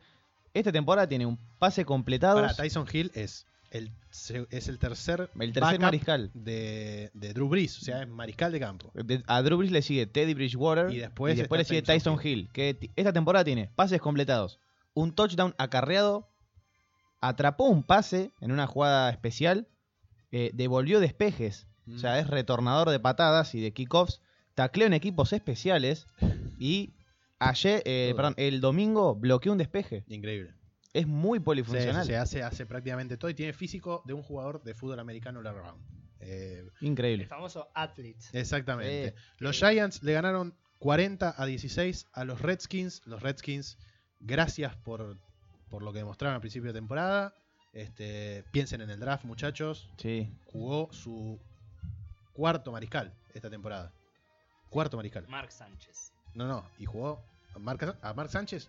Empezó Ah, y, y lo sentaron. Johnson. Y John Johnson terminó el partido. ¿Quién es John Johnson? Digo, ah, un novato no drafteado. No, no, t- 32 años tiene John Johnson. Tiene tiempo en la liga. ¿eh? Son los, sido- son los amigos de la Ha, franquicia. sido, de- ha sido mariscal en cuatro equipos en el Practice Squad. O sea, imagínense, y es, así está Washington. Obviamente todo detrás de lo que ha sucedido con, con Alex Smith, que en la semana se, se conoció que ha- había tenido problemas con, con la sanación de, su, de, sus heridas, una infección muy raro que suceda esto, pero hay eh, fuentes que aseguran que puede llegar a peligrar su carrera de acá en adelante. Y está muy comprometido. Ya no quiero hablar ni siquiera desde, desde el tema de lo futbolístico en Mm. sí, si se quiere. Hablo del salary cap de, de los Redskins.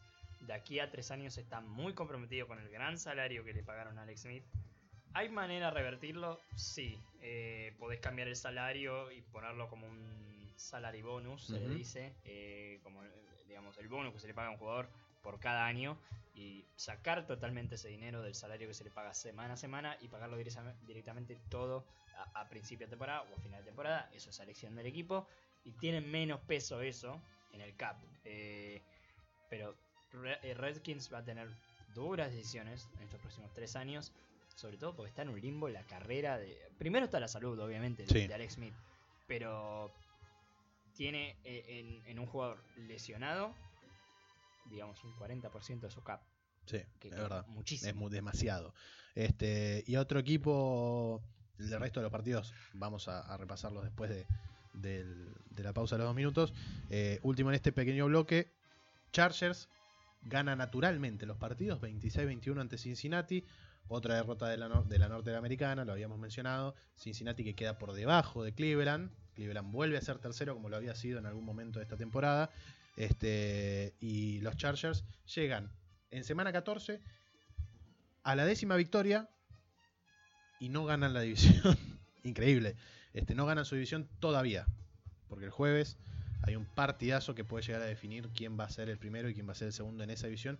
Que increíblemente un equipo 11-2 no tiene campeón en semana Bueno, 14. de- Y de ese duelo, ya preparándolo para vernos, eh, para verlo, eh, lo que me parece interesante es que son dos equipos que vienen parecidos en, en racha, que se están peleando eh, el campeonato, pero hay algo que me da Chargers que a, a Kansas City se lo dejé de ver, que es que a Chargers yo lo veo como un buen equipo que no va a llegar. Y la duda que me surge es, bueno, ¿cuándo no va a llegar? Claro. ¿Cuándo se va a frenar? ¿Se va a frenar en la ronda divisional? jugando contra uno de los ganadores de división porque eh, tuvo la quinta semilla.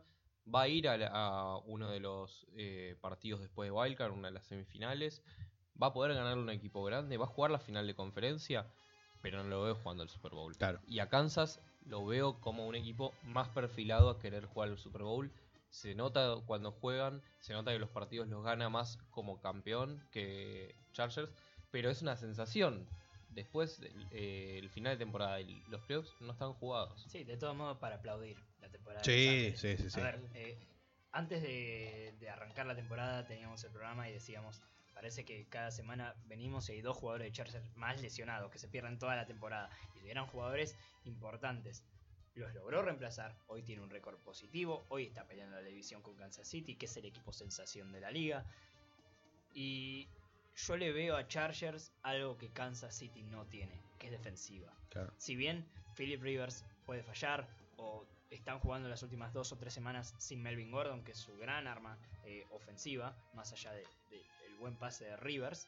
Eh, creo que este equipo de, Chargers, liderados por Bosa, en una línea defensiva que también está cargada, donde también está Melvin Ingram, y además en la secundaria tenés dos tipos muy buenos eh, en cuanto a esquineros y al novato, creo yo, y perdóname eh, por Darius Leonard, pero creo yo que él es el novato defensivo del año, a Derwin James. Este equipo de Chargers tiene algo que Kansas City no. Y nos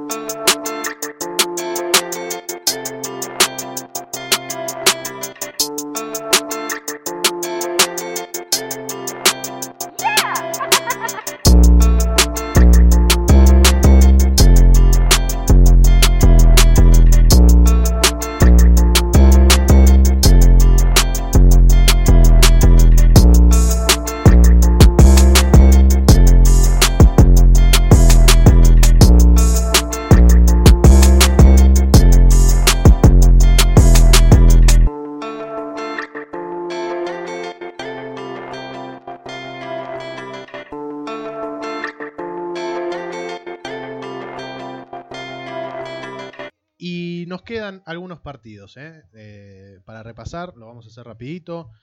San Francisco le ganó a Denver 20-14. Sí, San Francisco ganó, volvió a ganar. Aún, este, obviamente, sin sus dos pilares ofensivos que los va a tener eh, de vuelta la temporada que viene, como Jerick McKinnon y Jimmy Garoppolo. Pero bueno, pudo conseguir una victoria. Denver jugó un mal partido terrestre, jugó un mal partido en general y no pudo este, detener a una de las ofensivas más golpeadas y la defensiva también este, de los San Francisco 49ers que llegan a su tercera victoria. Sin embargo, no tienen ya chances de, postemporada. Detroit le ganó a otro que no tiene más chances de postemporada. Estoy hablando de Arizona. Detroit le ganó 17 a 3 a Arizona. Este, muchos resultados de un equipo ganándole por dos dígitos a uno que pierde por un solo dígito en, este en, esta, en esta semana. Pasó con Detroit y Arizona, pasó con Chicago ante los Rams, vamos a estar hablando, y ayer en la victoria de Seattle ante Minnesota. Pero este, volvió a la victoria de Detroit 5 y 8, lejos de la chance de postemporada, pero una temporada bastante similar a lo que, a lo que fue el año pasado. Nahue, tenías un, un dato de Arizona. Sí, que Larry Fitzgerald se convirtió en el jugador con la mayor cantidad de recepciones para una sola franquicia en la historia de la NFL. Tiene 1286 con Arizona Cardinals. Pasa a The GOAT de los receivers, Jerry Rice, que tenía 1281 con San Francisco 49ers. Eh, Dallas parece cosa seria. De acá en adelante, este, mm, parecía algo intimidado este, por la realidad de que su receptor número uno era Cole Beasley y su receptor número dos era el novato Michael Gallup. ¿Qué podemos esperar de, de este cuerpo de receptores? Que además Dak Prescott tiene que hacer una buena temporada. No empezó bien, pero parece que el trade con Oakland por Amari Cooper, sí, toma, te la regalo a mi primera ronda. Gracias por el receptor que nos diste. Este, y Dallas empezó a levantar. Tiene un linebacker que para mi gusto es el segundo mejor este, novato del año defensivo. Pues para mí el, el uno es Leonard, obvio. Este, y el segundo para mí es Leighton Van Der Esch, que está haciendo un laburo excepcional en Dallas. Y le ganó al campeón. Y le ganó en casa, en overtime. Lo ganaba más cómodo, casi lo pierde. En el final lo termina empatando y le gana 29 a 23 a Filadelfia sin dejarle tocar la pelota en el overtime. Dallas 3-4 antes del traspaso con Amari Cooper. Desde que llegó, 5 victorias, una derrota. Increíble. Eh, y como, como es increíble la derrota de Pittsburgh ante Oakland. Obviamente, creo que el resultado menos esperado de esta, de esta semana. Y, y perdió Rams, eh, pero no era can- tan, tan inesperado la derrota de Rams por el rival de Rams, sino la derrota de Pittsburgh por el rival de Pittsburgh. Lo digo corto, nos encontramos con Nahue Gala en la semana en la facultad, sabemos, Ajá. saben todos que vamos a la, Sí. a la misma facultad, y yo le decía a él, Pittsburgh no ganó nunca en Oakland, Las Vegas o Los Ángeles, el nombre, que- la ciudad que le quieras poner a los Raiders, no ganó nunca en la era Roethlisberger allí, eh, y hace mucho tiempo que no gana, y además el equipo de los Raiders siempre fue un, eh, digamos, un, Una molestia. un dolor en la espalda para eh, el equipo de Pittsburgh, pero esto es históricamente y se han convertido medio en un duelo interesante de la AFC y bien interesante es que Raiders, como venía, le gana un equipo de Pittsburgh que tiene mucho más talento, pero tampoco está tan tan bien. 24-21 en la victoria de Oakland, que podría haber ido a overtime, pero Chris Boswell pisó la tierra, la parte de la tierra pintada del diamante del béisbol, parece. Sí, o- Porque hoy, se patinó en el gol de campo y lo terminó fallando. Hoy lo dijo Tomlin en conferencia de prensa. Están buscando pateador. Parece que el ciclo Chris, Bo- Chris Boswell, perdón, en Le pagaron Pittsburgh, millonada antes de empezar la temporada. Dos años de contrato, eh, creo que era algo así como 10 millones, o sea, 5 millones para un pateador es mucho. Em, pero eh, se acabó el ciclo de, Boswell. Así como en su momento se dejó ir a Swisham, mucho dolor eh, para los fanáticos Pittsburgh, porque Swisham era realmente muy bueno. En su momento se rompió los ligamentos. Aquí Boswell está pasando por una crisis de confianza que en la NFL, en una posición que te exige no errar, se paga. Eh, la victoria de Chicago 15 a 6 ante los Rams sorprende menos, la victoria de Chicago, sorprende menos que la cantidad de puntos que anotó Rams. Porque la ofensiva de, Los Ángeles sabemos que lastima y mucho. Si bien no es una gran defensiva, la de, los Chiefs lo sabe muy bien. 54 puntos se comió ante esta ofensiva. Pero la defensa de Chicago es otra cosa y es cosa seria. Sean McVay lo reconocía en la semana. Te nombraba cada uno de los, res- de los defensivos de, de Chicago y qué tan bien jugaban y qué tan difícil era armar un plan ofensivo. Y se terminó notando porque los Rams solo 6 puntos. Al único, de- el único jugador de Rams que sumó puntos en el Fantasy fue Greg Surlane. Este, y, terminan cayendo. Están cómodos. Dejaron de ser el número uno de la liga en el Power Ranking de, primera y 10. Ahora Kansas City Chiefs pero ya, ya tiene ganada la división y ya está lentamente empezando a pensar en enero, pero no puede regalar lo que queda de diciembre. Eh, se encontraron en este partido quizás los dos mejores pass rushers de la NFL, Khalil Mack y Aaron Donald. Sí, Tienen estadísticas muy similares. Los dos jugaron 74 partidos en la NFL. Aaron Donald tiene 55.5 sacks. Mack tiene 49.5. Y Mack le gana por un fumble forzado nada más, 14 a 13. increíble. Este, la verdad, Chicago, atención, en- lo vamos a estar hablando de, de acá al final de temporada regular, pero eh, yo creo que la clasificación de Chicago a playoff es un hecho, casi un hecho, y, y ojo en playoff, Chicago. Ojo en playoff. Es sin duda el revelación la del año. defensa gana torneos Sí, sí, sí. La defensa gana torneos. se- siempre se y dice. tiene la mejor defensa. Si una buena defensiva llega a enero, es el equipo a ganar.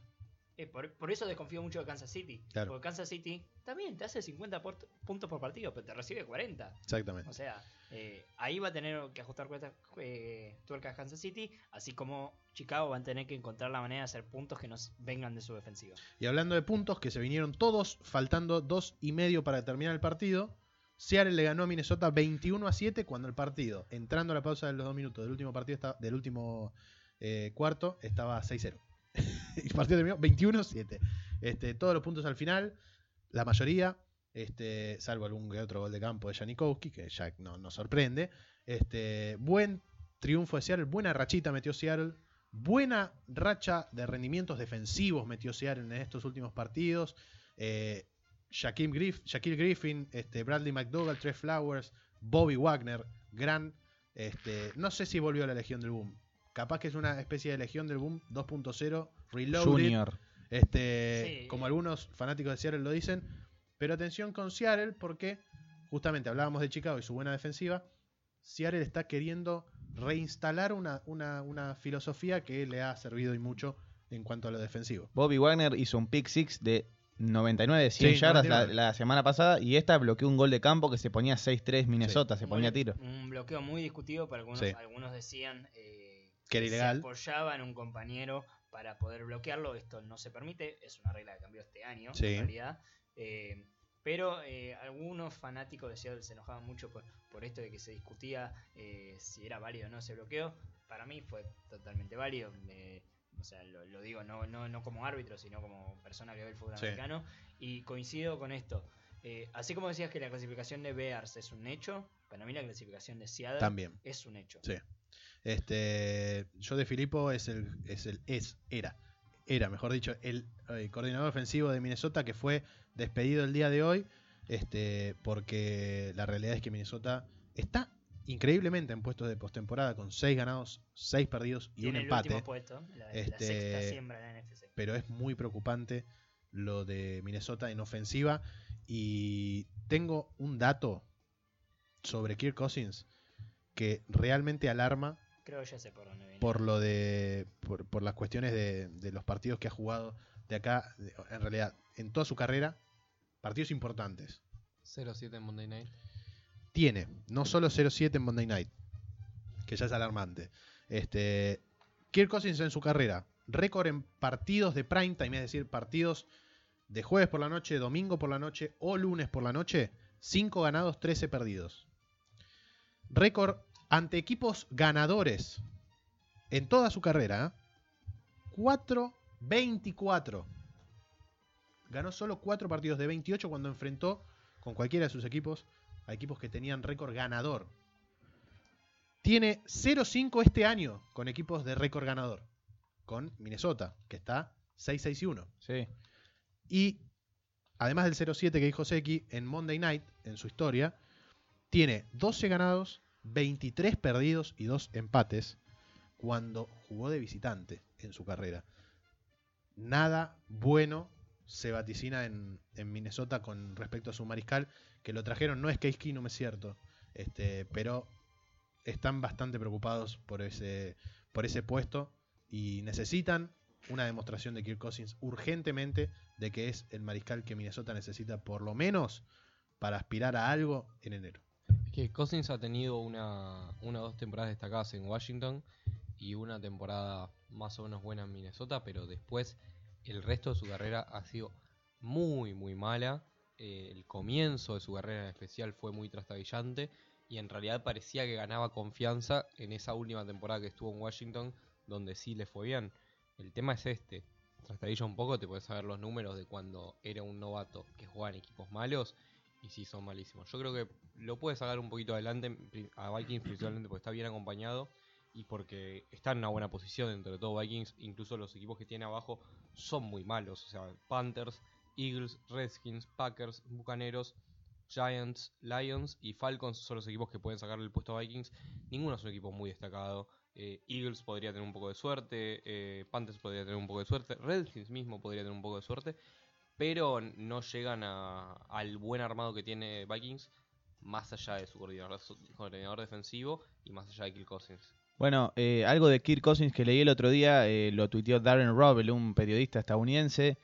Eh, Kirk Cousins fue drafteado en 2012 y en estas seis temporadas en NFL ganó más de 68 millones de dólares. Ganó promedio 11 millones de dólares por temporada y tiene un contrato multimillonario. Bueno, ahí hay algo que hizo bien en su carrera. Sí, se llenó de guita, pero... Y para cerrar esto del Monday Night, eh, una estadística que le favorece mucho a Seattle y que va a poner contento a nuestro compañero y amigo Fran García. Esta es la cuarta victoria consecutiva de los Seahawks luego de un inicio de 4-5.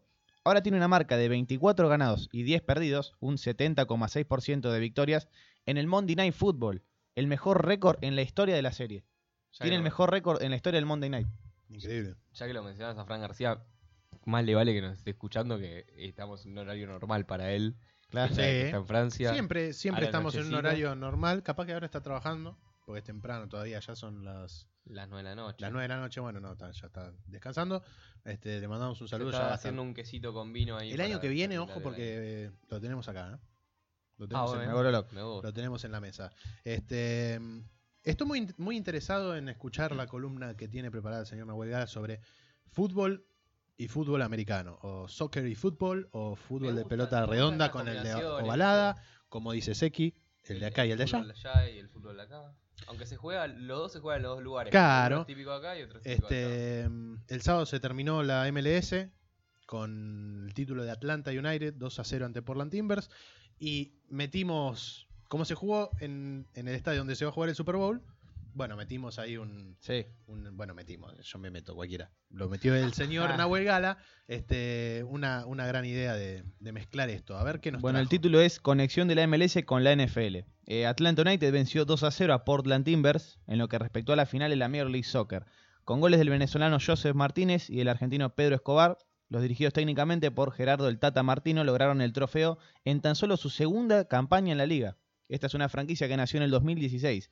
Eh, Atlanta United es la tercera franquicia deportiva profesional de Atlanta en ganar un campeonato nacional. Se sumó a los Chiefs de 1968, que ganaron la North American Soccer League, y a los Braves de la Major League de Béisbol, que lo lograron en el 95. eh, surgieron disparadores de, esto que veíamos. eh, nos llamó la atención por, bueno, el Tata Martino, eh, tiene muchos jugadores argentinos, el Tito, Tito Villalba, Sí. González Pires, Bueno, este. Almi- eh, Jorge Almirón no Sí, es, no es argentino. Jorge Almirón, este. Miguel. Miguel Almirón no es argentino, pero ha jugado en Lanús, Sí, este, está Ezequiel, paraguayo. y está Ezequiel. Barco. José Martínez, que es venezolano, muchos sudamericanos. Equipos de la MLS que comparten estadio con franquicias de la NFL. A ver. Atlanta, Bueno, Atlanta eh, ya Sí. lo dijimos. Atlanta United y Atlanta Falcons comparten el Mercedes-Benz Stadium. New England Revolution comparte con New England Patriots el Gillette Stadium. Sí. Hay una particularidad, no tiene que ver con el estadio, pero es un dato destacable. Los Patriots tienen cinco anillos de Super Bowl y los Revolution tienen cinco subcampeonatos de la MLS y ningún título. Wow. Eh, tres, las tres veces que tres veces que fueron subcampeones los Revolution eh, fueron contra los Galaxy en 2002, 2005 y 2014. En los primeros dos de esos años, los Patriots ganaron el Super Bowl. Claro. Coincidió el subcampeonato de Revolution con el anillo de los Patriots. Gran momento para la gente, los fanáticos de la región de Boston. Sí, unas- sus dos equipos quizás principales en finales de ¿Qué año me dijiste? 2002 y 2005, subcampeón Revolution, campeón de Super Bowl Patriots. El otro, las otras franquicias, Los Ángeles Galaxy y Los Ángeles Chargers Claro. comparten el StubHub Center en la ciudad de Carson, ahí pegadito a en Los Carson, en. California. Particularidad, los Chargers, solamente, los Chargers solamente poseen un título de la AFL cuando estaban en San Diego, en los Claro, 60. sí. Los Galaxy tienen cinco campeonatos nacionales, la máxima cantidad, y cuatro segundos puestos. Y el equipo restante Es el equipo de Zlatan Ibrahimovic. de Zlatan Ibrahimovic, que lo, lo van a renovar a fin de año, lo acaban de confirmar. Seattle Sounders y Seattle Seahawks, el último, las últimas franquicias que comparten estadio, el Century Link Field. Claro. Después tenemos equipos de la MLS que comparten ciudad con franquicias de la NFL, pero no juegan en el mismo estadio. Giants y Jets en Nueva York reciben a sus adversarios en el MetLife Stadium, situado en East Rutherford, en Nueva Jersey. Sí. Eh, New York City FC es de Nueva York y juega en el Yankee Stadium. Y New York Red Bulls, que es de Harrison, Nueva Jersey, lo hace, en, hace de local en el Red Bull Arena. Claro. Eh, Texans recibe a sus adversarios en el Energy Stadium, situado en Houston, Texas. Eh, pero Houston Dynamo hace de local en el BBVA eh, Compass Stadium. Sí. También tenemos a los Rams, que reciben a sus adversarios en el Los Ángeles Memorial Coliseum, situado en Los Ángeles, California. Los Ángeles Football Club, una franquicia nueva. Por Sí. ejemplo, juega Carlos Vela, el mexicano. Eh, Tiene hace, acciones eh, tanto el actor Will Ferrell claro, como Magic Johnson. Claro. De los Lakers. Los Ángeles Football Club hace de local en el Bank of California Stadium. Los Vikings reciben a sus adversarios en el US Bank Stadium, eh, escenario del Super Bowl pasado, Claro. situado en Minneapolis, Minnesota. Minnesota, Uni- Minnesota United, otra franquicia nueva, hace de local en el TCF Bank Stadium, estadio de los Minnesota Golden Gophers de la Universidad de Minnesota. Eh, y estadio donde ha jugado Minnesota, este, estoy hablando de los Vikings, el TCF, cuando pasaron de jugar en el Hubert Humphrey a el US Bank. Cuando tiraron abajo el estadio, tuvieron que hacer uno nuevo, en ese año jugaron en el TCF eh, Bank Stadium.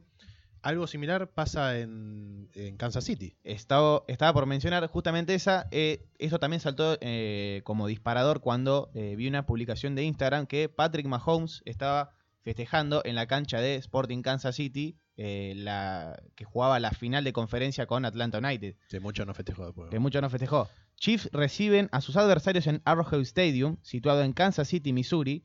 Sporting Kansas City hace de local en el Children's Mercy Park. 49ers reciben a sus adversarios en Levi Stadium, Sí. la marca de ropa. Sí, ahí donde va a ser el, eh, la final colegial, Santa Clara. Exactamente. En Santa Clara, California, eh, es donde se sitúa. San José Earthquakes hace de local en Avaya Stadium, en San José, la capital del condado de Santa Clara. Claro.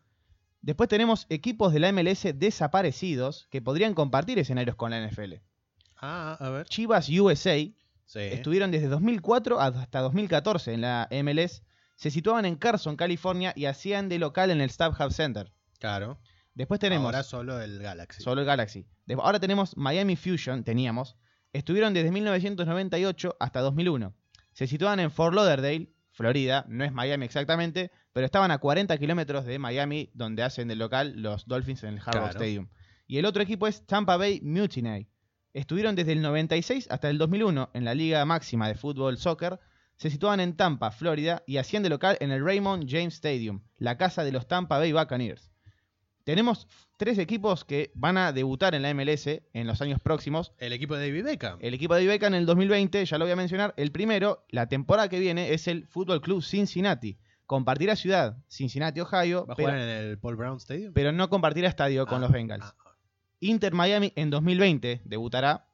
Compartirá ciudad, Miami, Florida, pero no estadio con los Dolphins. Lo mismo pasa con Nashville en 2020. Todavía no tiene nombre. Se sabe que es Nashville, pero el nombre creo que está en creación todavía. Compartirán ciudad, Nashville, Tennessee, pero no estadio con los Titans. Ok. ¿Para cuándo franquicia de Pittsburgh en la MLS? Puede ser. Puede ser. Sí. Hay puede una ser. franquicia en la liga anterior. Claro. Eso sí lo sé. Hay una franquicia también, me- yo me basaba también en los estados. En Pensilvania está Philadelphia Union, pero es en otra ciudad.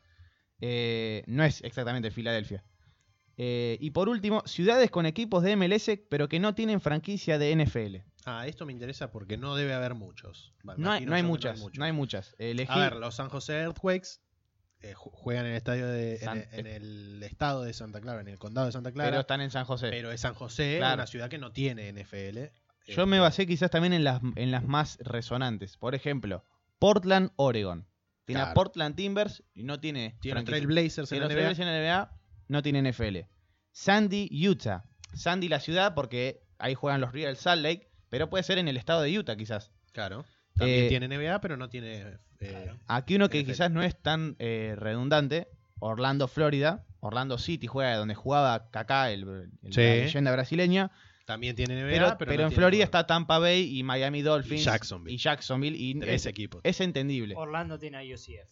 Claro, Orlando, claro.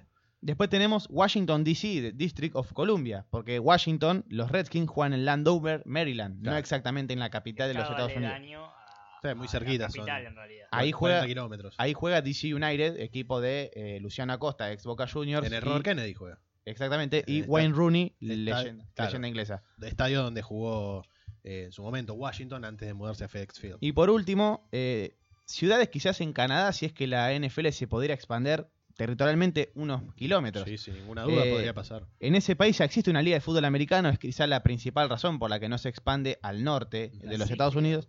Posibles ciudades. Toronto tiene Toronto FC, Toronto Raptors en la NBA. También. Eh, Vancouver tiene Vancouver Whitecaps. Montreal, Montreal Impact, donde jugó Didier Drogba. Vancouver tuvo equipo en NBA. Este, en la expansión fueron los Grizzlies. Después Sí. se mudaron a Memphis, Memphis. donde no hay osos Grizzlies. Sí lo sabía en Vancouver, por eso el nombre, les gustó el nombre y bueno, se terminaron mudando. O Montreal, una ciudad Montreal. muy conocida, el Montreal Impact de la MLS, es un equipo. También. Se habló en su momento, después desapareció, sobre todo porque se empezó a sonar más fuerte la opción de Jacksonville mudándose a Londres.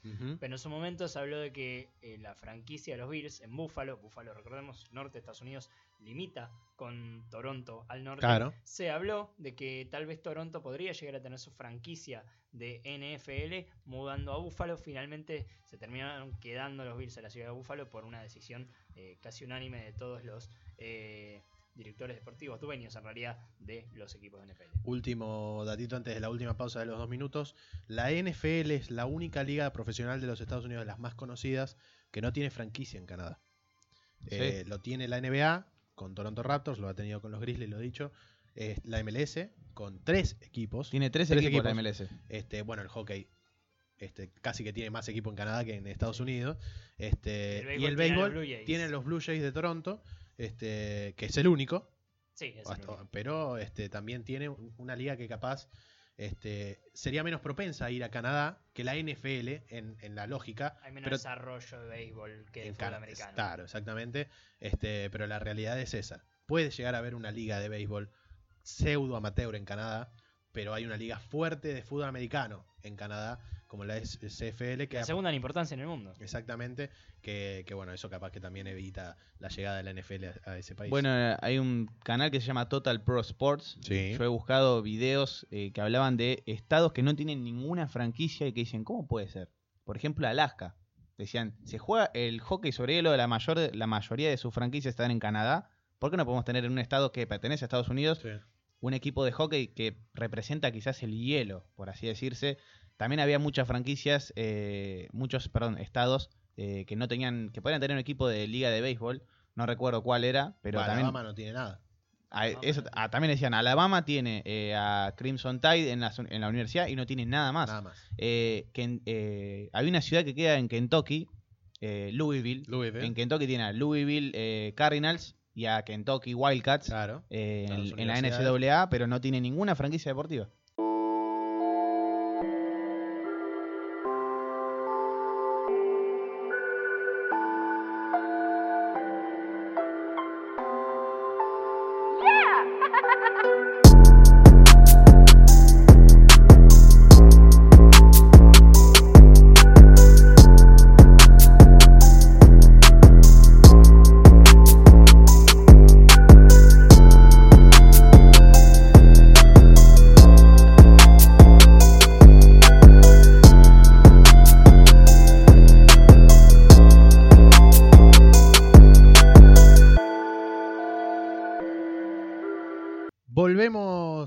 De, de Primera y 10. Eh, no hay colegial.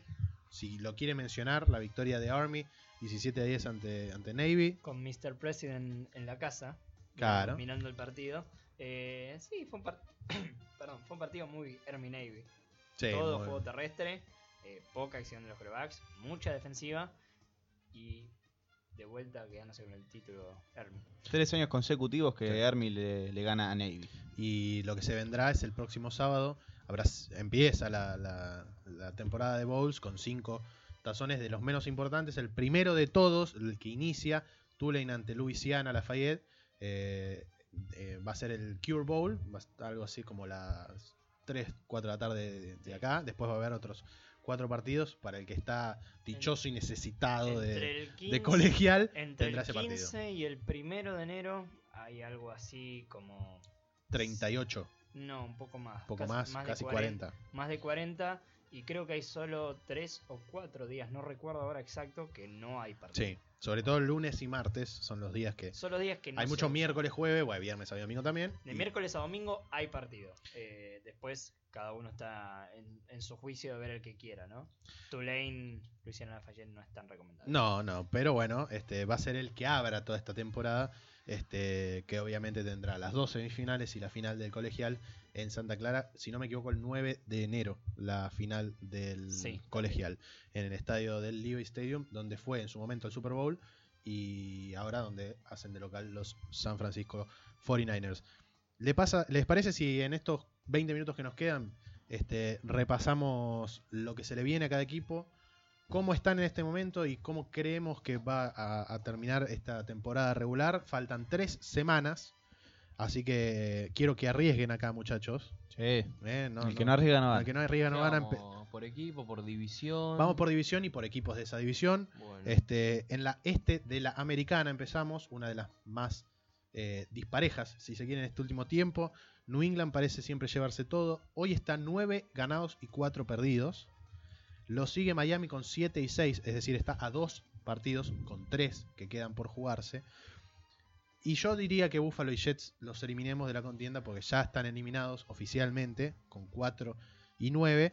Y justamente si leemos lo que le queda a Patriots y lo que le queda a Dolphins, van a estar Jets y Bills ahí en el medio. Este, eh, Patriots, 9-4 está. Le queda Hinesfield antes Steelers esta semana. Buffalo en Foxboro y cierra ante los Jets en Foxboro. Para mi gusto, este, Gana los tres. gana los tres. Sí, gana los tres. Gana los tres y hasta te diría cómodo. Los últimos dos seguro. No, Cómodo. no, el tercero, el de Pittsburgh. El de. Pittsburgh también. Y no, no, como un fan de Pittsburgh, eh, no, no, no es misterio eso, ¿no? Pero lo veo a, a los Patriots, un equipo que se armó. De alguna manera en la temporada se armó. Mm. Eh, había hecho una muy buena pretemporada, no había arrancado bien el año. Suele no arrancar bien el año igual New England, pero tenía muchas dudas, más de las que suele tener la mayoría de los años. Y creo que encontró como un ritmo de juego eh, que, a ver, lo, anuló un milagro el otro día ante Miami. Eh, ¿Tiene sus vul- vulnera- vulnerabilidades? Sí. ¿Los equipos a los que va a enfrentar de aquí a final del campeonato pueden eh, sobrepasarlas? No, creo que no. Para mí Patriots va a terminar con récord eh, de 12, 12 y 4. Una victoria más que el año pasado. Eh, perdón, una victoria, una derrota más que el año pasado, que terminó 13-3. pero sin embargo asegura no jugar wildcard. Sí, qué, Con este récord. qué interesante va a ser ver esa pelea por el primer puesto entre estos Patriots y los dos equipos que vamos a analizar después del, del oeste del americano. Eh, Miami, por su parte, hoy está 7 ganados, 6 perdidos. Le queda US Bank, visita, para enfrentar a Minnesota, que no tiene coordinador ofensivo hoy en día. Este, lo dicho. Recibe a Jacksonville, ya eliminado, y visita a Buffalo, ya eliminado. Bueno, por eh, fuerza de calendario, Dolphins de estos, de este pilotón de cuatro equipos que está peleando por el, el sexto puesto en la AFC, parece, no diría el que más fácil la tiene porque en realidad no tiene un equipo así, con, como decía Aus antes, no tiene un equipo con grandes figuras, yo, pero por fuerza de calendario tiene dos partidos muy ganables, en Sí. especial eh, Los últimos dos. el último con Dolphins y Jaguars Con eh, Bills.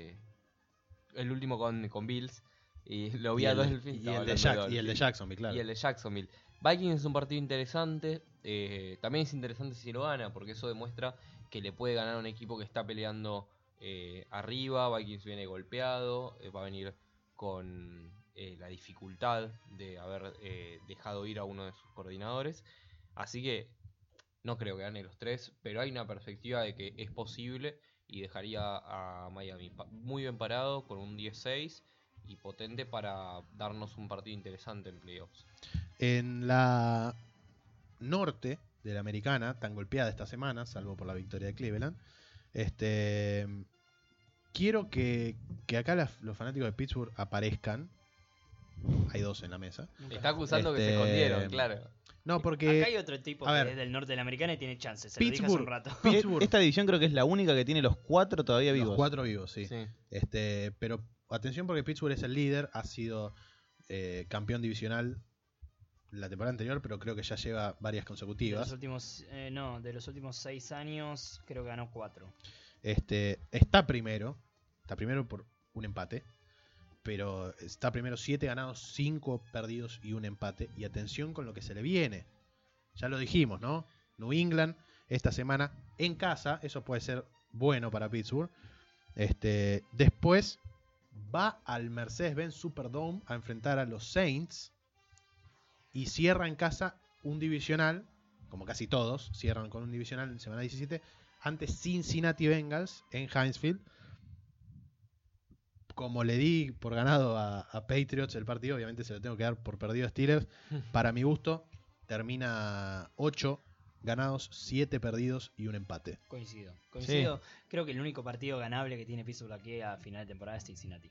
Nueva Orleans en el Superdome es muy difícil. Y Patriots, sabemos el dolor de la espalda que es para Pittsburgh ganarle a los Patriots. Va a ser un muy lindo partido porque es en la misma semana de lo que pasó el año pasado con todo el lío de la recepción de, de Jesse James. Eh, sería muy lindo que Jesse James la anote a, a los Patriots. Pero de todos modos, este es un equipo de New England que está peleando algo que Pittsburgh no, que es el número uno de la americana. Sí. Eh, 1-2 le diría Pittsburgh de aquí a final de año. Si termina 8-7-1, Sí. ganaría, depende del calendario que le quede, Baltimore ganaría la división. Acá y ent- tengo los tres. entraría en la wildcard. Quiero, quiero saber los tres, Baltimore. Los tres Baltimore, de Baltimore. Tiene, eh, tiene complicado. Y más o menos, ¿eh? Tampa Bay la próxima en casa. No Sí. lo puedo predecir, no voy a decir eso. La, la más complicada de todas va a. Carson para enfrentar a los Chargers. Sí. Y después recibe a Cleveland en la última semana. Para mi gusto, Baltimore de estos tres gana dos. Y va a ganar la división si, si termina así. Y Gana la división lo por el em- pasa, ¿no? Gana la división 9-7 por el empate de Pittsburgh con Claro. Cleveland. Sí, sí. Igual, eh, a mí lo que me encanta de esta división es que si las cuentas no me están dando mal, pase lo que pase, a la, eh, es muy probable que a la última fecha lleguen tres equipos con chance de ganar la división. Sí. Que son Pittsburgh, Baltimore y depende de cómo salga Browns Bengals, Browns o Bengals. Claro. ¿Por qué? Porque Bengals juega con Raiders. Tenés los tres ahí de Cleveland. viene. Eh, tengo lo- eh, estuve Acá, tengo los tres de todo. Cleveland. Yo tengo los tres de, de Bengals. A ver, Bengals juega con Raiders. Un Sí. partido ganable que Sí. lo llevaría a 7 partidos claro. ganados o a 6. Eh, A 6, A 6-7-1. 6 partidos ganados. Si le gana a Browns, pasa a 7. O sea que Claro. podría terminar en 8 en el último partido con Steelers directo. Steelers, si llega con los dos partidos perdidos, va a estar abajo de, de 8, entonces Sí. Bengals ahí lo puede pasar. El problema es que Raiders viene en, en carrera y eh, Bengals no tiene coreback y no tiene receptor 1. No, Y sí, sí, estamos, Sí, acá estamos eh, hablando obvio. matemáticamente de, de lo que todo puede pasar Sí, en la liga. la verdad es ¿eh? que ¿eh? creo que Baltimore puede tranquilamente perder sus tres partidos. Sí. Es, Es eh, que Baltimore puede Y Pittsburgh puede ganar los tres también. Sí. Sí, eh, El de Saints, no sé, el de, el de Patriots te lo puedo aceptar porque es un partido en casa. Pero Saints en el Superdome contra un equipo que se defiende bien Mm. y un ataque primordialmente aéreo, si se quiere, de los Saints ante esa horrible defensiva que tiene Pittsburgh. Eh, de- defensiva no, no que le quiero caer al front seven, la horrible secundaria. eh, lo veo muy difícil. Patriots sí es más disputable. No sé qué le, eh, qué le queda a Browns. Browns le queda Broncos en My High. Ganable, Ganable. pero es un rival directo. Para mí se pica, o sea, se pica esta división si tanto Broncos, es, es tanto Browns le gana a Broncos como Bengals le gana a Raiders. ¿Por qué? Porque eh, Ravens puede que le gane a, a Bucaneros, pero después es un partido casi perdido con Chargers y Pittsburgh hay mucha chance de que pierda sus próximos Mm. dos partidos y los últimos partidos son todos divisionales, entonces se mezclan en un pilotón que matemáticamente cualquiera puede ganar y ahí es todo rivalidad, esta división es pura rivalidad entre los equipos y en la rivalidad no puedes predecir nada. Cleveland eh, Broncos va en horario estelar. Me parece muy bien. ¿Eh? Un muy Una buen partido. defensiva contra los dos grandes novatos que tiene Cleveland. Y después cierra dos divisionales Cleveland, como dijo Sequia antes, este, en bloques anteriores, Cincinnati en casa eh, y después visita al M&T Bank Stadium para enfrentarse a los Ravens, Cleveland. Este, para mi gusto esta división la va a terminar ganando Baltimore y Pittsburgh va a eh, ir como wild card. Yo no creo que Pittsburgh entre como wildcard. Creo que el récord de Miami lo va a sacar de allí. Puede ser. Porque vos Entre pensás... Miami y Colts. Después co- vamos a claro, hablar. hay que analizar también el sur. Pero Después analizamos eso, pero eh, Dolphins, la mayoría acá dijo 9-7, que terminaba. Mm. Ya Sí, 9-7 puede ser. es mejor que el récord que Sí, tiene Pittsburgh. sí. Y sabemos que hay que un- Chargers ya está. Ah, hay un- puede ser Chiefs también, pero ese quinto Mm. puesto ya está. Sí. Está en el, en el oeste de la América. En la sur de la americana, eh, Houston está 9-4. Para mi gusto, va a ganar la división. Este, Indianapolis y Tennessee están 7-6. ¿Qué le queda a Houston? Visita MetLife para enfrentar a Sam Darnold y a sus 52 compañeros. Sí. Este, no, estaba solo el chaval. visita Lincoln Financial Field para enfrentar a Filadelfia y recibe a Jacksonville. Houston, ¿eh? Para mi gusto, Gana los gana los tres 12 partidos. 12-4, increíble temporada. Sí, Sí, muy buena temporada y Después arrancó Con- 0-3. bastante Sí, y firme. le, le hemos dado 13-3, le erraríamos, le erraríamos por, por uno. Bastante bien. bastante bien. a final de temporada vamos a, Sí. a repasar A esas repasar. predicciones Sí. de hace 7 Bueno, no, Tex- 17 No, años. algunos vamos a terminar. Texans y Patriots eh, van a estar ahí muy presionados por esto, porque los, los tres tienen partidos ganables. Más que nada Texans tiene partidos ganables, Patriots es mejor que los equipos a los que enfrenta. Sí. Eh, entonces, ahí el que tenga un error sería el que termina jugando con la sexta semilla. Y, y ojo si Patriots comete ese error, porque está- podríamos estar hablando de un wildcard entre Patriots y Miami. Wow. Y, a- y agarrate. Ya agarrate. Indianapolis, ¿qué le queda? En casa ante Dallas, equipo de racha. eh, va. tam- no, miento, también recibe en Lucas Oil Stadium a los Giants. Y después sí visita Nissan Stadium para enfrentarse a los Titans. Como hincha de Indianapolis me es muy difícil pronosticar. Este, creo que la última semana se define todo ante Tennessee. Este, porque también Tennessee tiene el mismo récord. Ahora lo vamos a estar diciendo. Dallas es un partido muy difícil porque viene de racha y viene jugando muy bien. Sí, y- los Giants es el partido más ganable de los tres. sí, pero yo creo que Pero también viene bien. tiene dos partidos con el, el este de la Mm. NFC. Más, creo. eh, ya la, la rivalidad con Tennessee, eh, la rivalidad no, el partido con, con Tennessee, creo que es un poco más difícil de pronosticar. Pero eh, creo que Dallas y Giants tienen con qué ganar la Colts. Y es más, creo que le- les pueden ganar. Tal vez Giants es el que un poco. eh, tal vez se la tiene que rebuscar un poco más, pero Dallas es un equipo en racha y va a ser el claro ganador contra todo pronóstico de la NFC este. Para Eh, mí es 8-8 Indianapolis esta temporada. Para mí es 8-8. Gana uno, uno de estos tres. Uno de estos tres. ¿Cuál ganaría? Puede ser, Giants en casa. puede ser. Y pierde Tennessee, pierde con Tennessee. Y pierde el derecho de, de- de la ventaja de- que ya tiene contra Tennessee este, por haberle ganado. Y, y bueno, ambos será 3-3 una gran temporada división. para la vuelta de Andrew Luck. ¿Qué le queda a Pensamos en ello. Eh, va a MetLife para enfrentar a los Giants. El partido más impredecible. le queda Este, Increíble. recibe a Washington, partido que va a ganar Tennessee. Sí. Y este el partido contra los Colts como local. Para mi gusto, Tennessee saca 9-7 y le saca este Te voy a ser totalmente segundo sincero. lugar. Creo que los dos equipos no van- van a terminar matándose entre ellos 8-8 y quedando fuera los dos. puede ser. Puede ser. Puede creo, ser. creo que va a Sí, ser sí. este el escenario. Cerramos la oeste de la americana para meternos rápido en la nacional. Eh, Kansas City, generalmente los equipos que ya, están, ya, ya ganaron con Kansas City y con eh, los Saints y con los Rams, este, no haría un análisis exhaustivo porque ya están en postemporada. Pero los Chiefs están en postemporada, pero no ganaron la división. Y por eso hay que analizar qué le viene. Chargers este jueves en Arrowhead, en casa, van a Century Link Field Sí, contra Seattle y cierran en casa ante Oakland. Para mi gusto, termina 12-4 la temporada de los, de los Chiefs, ganando el uno. último partido. 1-2, digamos, en estos tres partidos. Exactamente, Coincido. 1-2 en estos dos partidos. ¿Y qué le quedaría a Chargers? Además de el le- supuesto triunfo que yo le estoy dando ante, Chi- ante Chiefs. eh, recibir a Baltimore en la 16 y visitar a Denver en la última. No la tiene nada fácil tampoco Chargers porque de hecho le puede ganar a Chiefs y salir segundo en la división. ¿eh? Sí. Mm. Y terminaría 12-4 Chiefs y 11-5 Sí, Chargers. Sí, incluso Chargers. pueden terminar con el mismo récord, pero Chiefs le gana porque quedaría eh, 4-1 en división y Charger quedaría, eh, no me estoy equivocando, quedaría ponerle 4-2 o 5-1 y Charger quedaría con o 4-2 o 3-3. Denver está 6-7 y tiene chances de ir por la siembra de, de la wildcard. Lo dicho, enfrentan a Cleveland en casa, Sí. en la que viene. Visitan el Coliseo de Oakland en el último partido del NFL en ese estadio. Puede ser. Sí, Mm. muy Este, seguramente. Y recibe a, a los Chargers en la última semana, para mi gusto. Le gana a Oakland, solo Denver. Sí, este, y no va a postemporada. 7-9 va a ser el récord. Vamos a la nacional, rapidito, que nos quedan 5 minutos. Este, 5, 6, 7, capaz. Tiramos.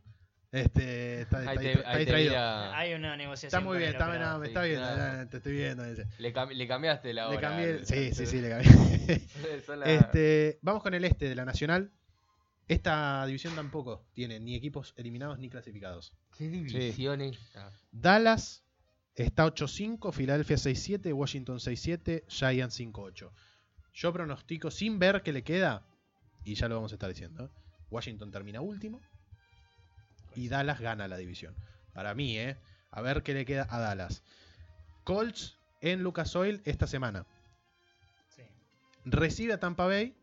No te vamos a pedir a vos que, que pronostiques. Para mí lo van a también. Este- Y, y cierran MetLife ante Saquon Barkley e Eli Manning. Para mí Dallas puede ganar dos de estos partidos. Para mí gana- 16 cómodo. Para mí ganan los tres. Para mí también, lo gana gana los Ahora, tres. El problema, es que puede puede, ganar los el tres, problema pero- es que puede ganar los tres como los puede perder. Sí. Claro, hay partidos bastante impredecibles. O sea, yo a Dallas le doy por ganado el partido con Bucaneros. Mm. eh, y también creo que a Giants También puede ganar. Giants está repuntando, pero tampoco tanto. Porque Cowboys no solo tiene una racha porque ganó un par de partidos seguidos, sino porque está jugando mejor. Y es el equipo que cuando hablábamos a mitad de temporada que todos estaban 6-5, 5-5, 4-6 eh, en esta división, ya, eh, Dallas era el único que se perfilaba que podía salir y salió. Mm.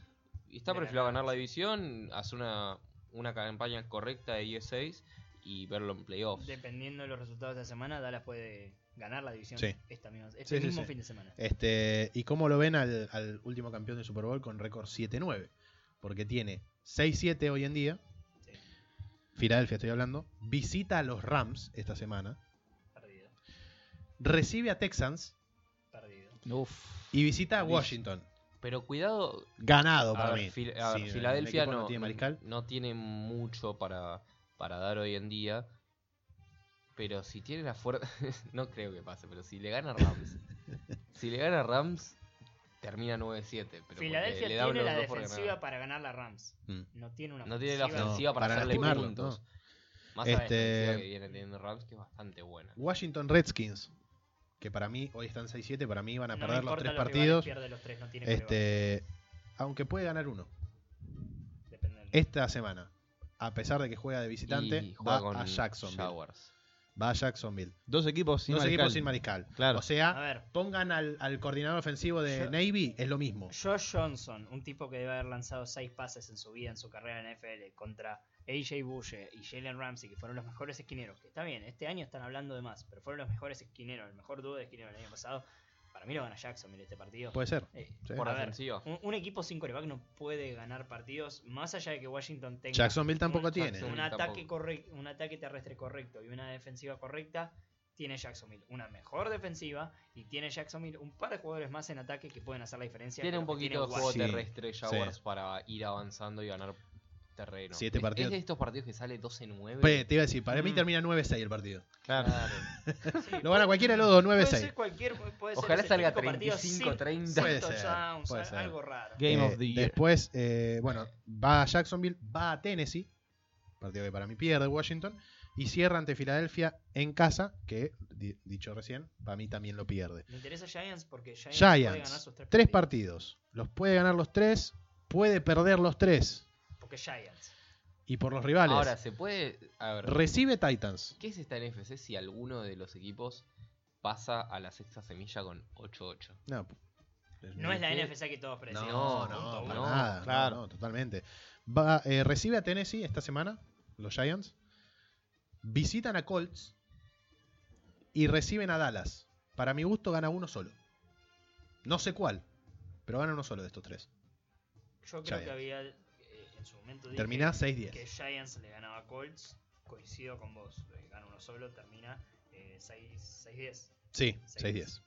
Eh, la norte de la Nacional. Esta es una Esta es linda, muy interesante. Este, perdón al fanático de Detroit, vamos a hablar poquitito de Detroit. Este, pero Chicago 9-4. ¿Qué le queda? Green Bay Ganable. en casa. Eh, en Soldier a- Atención, Chicago puede ganar la división ganándole a su rival de toda la, de vida, toda la vida. Que lo tiene de hijo. Y después cierra dos partidos de visita a Chicago que no se intimida mucho esa defensa por, ir de visita, pero San Francisco y Minnesota, los dos de, visitante. Para mí, este, pierde con Minnesota ya habiendo ganado sí, sí, sí. la división. Sí, para, para mí Chicago no está peleando por el puesto 1.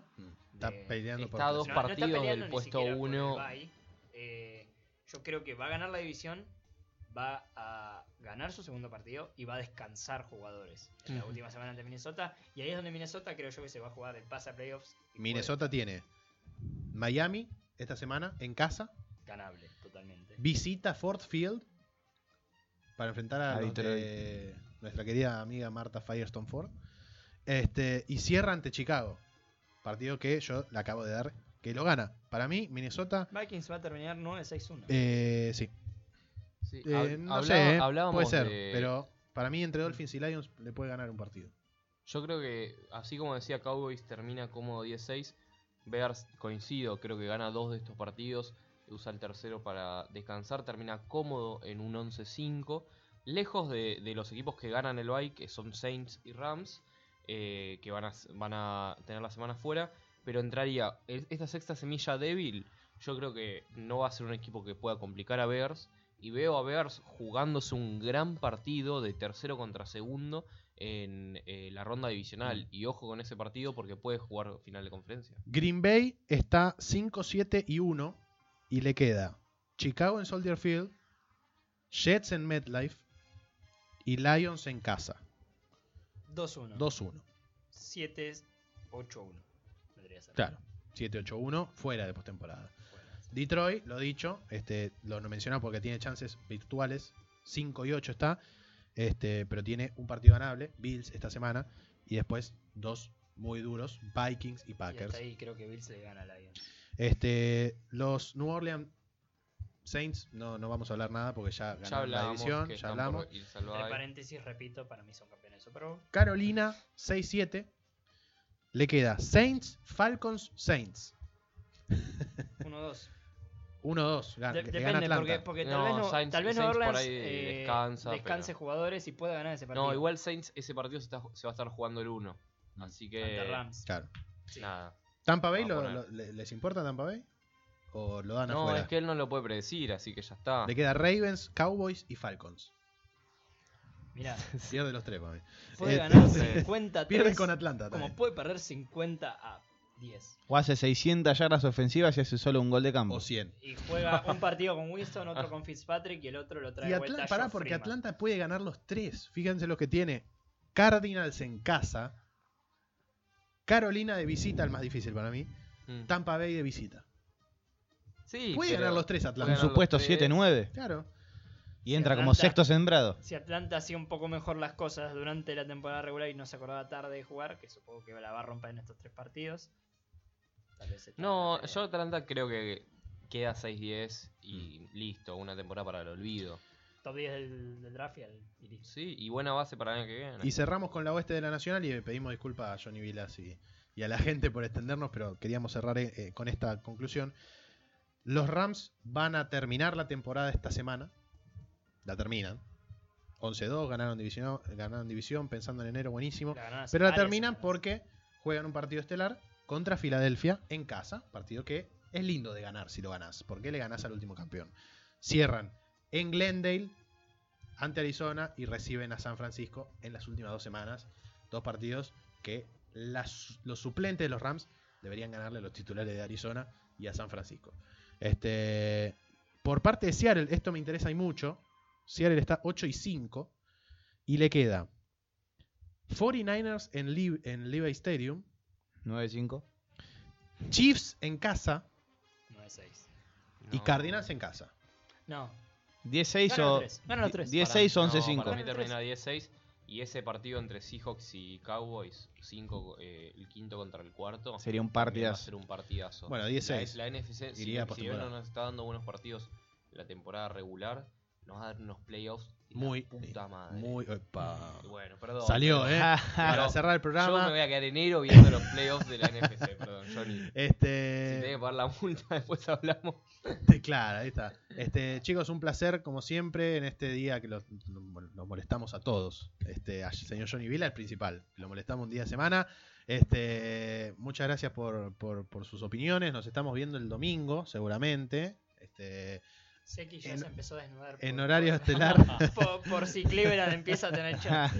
Este, síganos obviamente en Spotify, en TuneIn, con primer- en Primera y 10. Ahí van a tener el programa eh, subido en unos minutos. Mañana, atención, porque vamos a tener el especial de Primera y Gol, el primero, de que va a subirse seguramente todos los miércoles, sin el programa los martes, lógico, porque este, estamos los domingos. Y así vamos a seguir hasta enero. Atención porque el domingo vamos a estar anunciando algo muy importante de enero. Y obviamente eh, quédense con nosotros para el 3 de febrero, ¿no? con el Super Bowl. Este, cobertura especial de Radio Talk, que debe ser la única radio argentina. Hay comida. Eh, no sé, usted lo tiene que definir eso. Hay Vila, fiesta me, y comida. me pregunta si hay fiesta y comida en Por el Super Bowl. Puede ser, Eh, ¿eh? Eh, yo, de- cre- yo creo que eso depende de la disponibilidad de la cocina. Si se prepara todo para que alguien llegue y haga la comida, se hace. Se hace. Mirá, mirá. Ya me levanta el Sí. pulgar. Impecable. De todos modos, yo voy a estar de envío especial en otro lado. Enviado especial, bueno, enviado especial sí. en, Ne- en Nebraska acá. Si no llueve, Sí, prendemos el fuego, dice. Prendemos fuego. Señor Gala, ¿está de acuerdo usted? Estoy completamente de acuerdo. si hay comida de por medio Y la igual. gente de, Radio Talk, Gala tiene que Siempre. venir, pero Sí. viene con más viene más temprano si hay comida. este, nos vemos el próximo domingo. Un saludo grande a todos los que estuvieron del otro lado. Muchas gracias por escucharnos. Nos vemos el próximo domingo desde las 18 con más Primer y 10.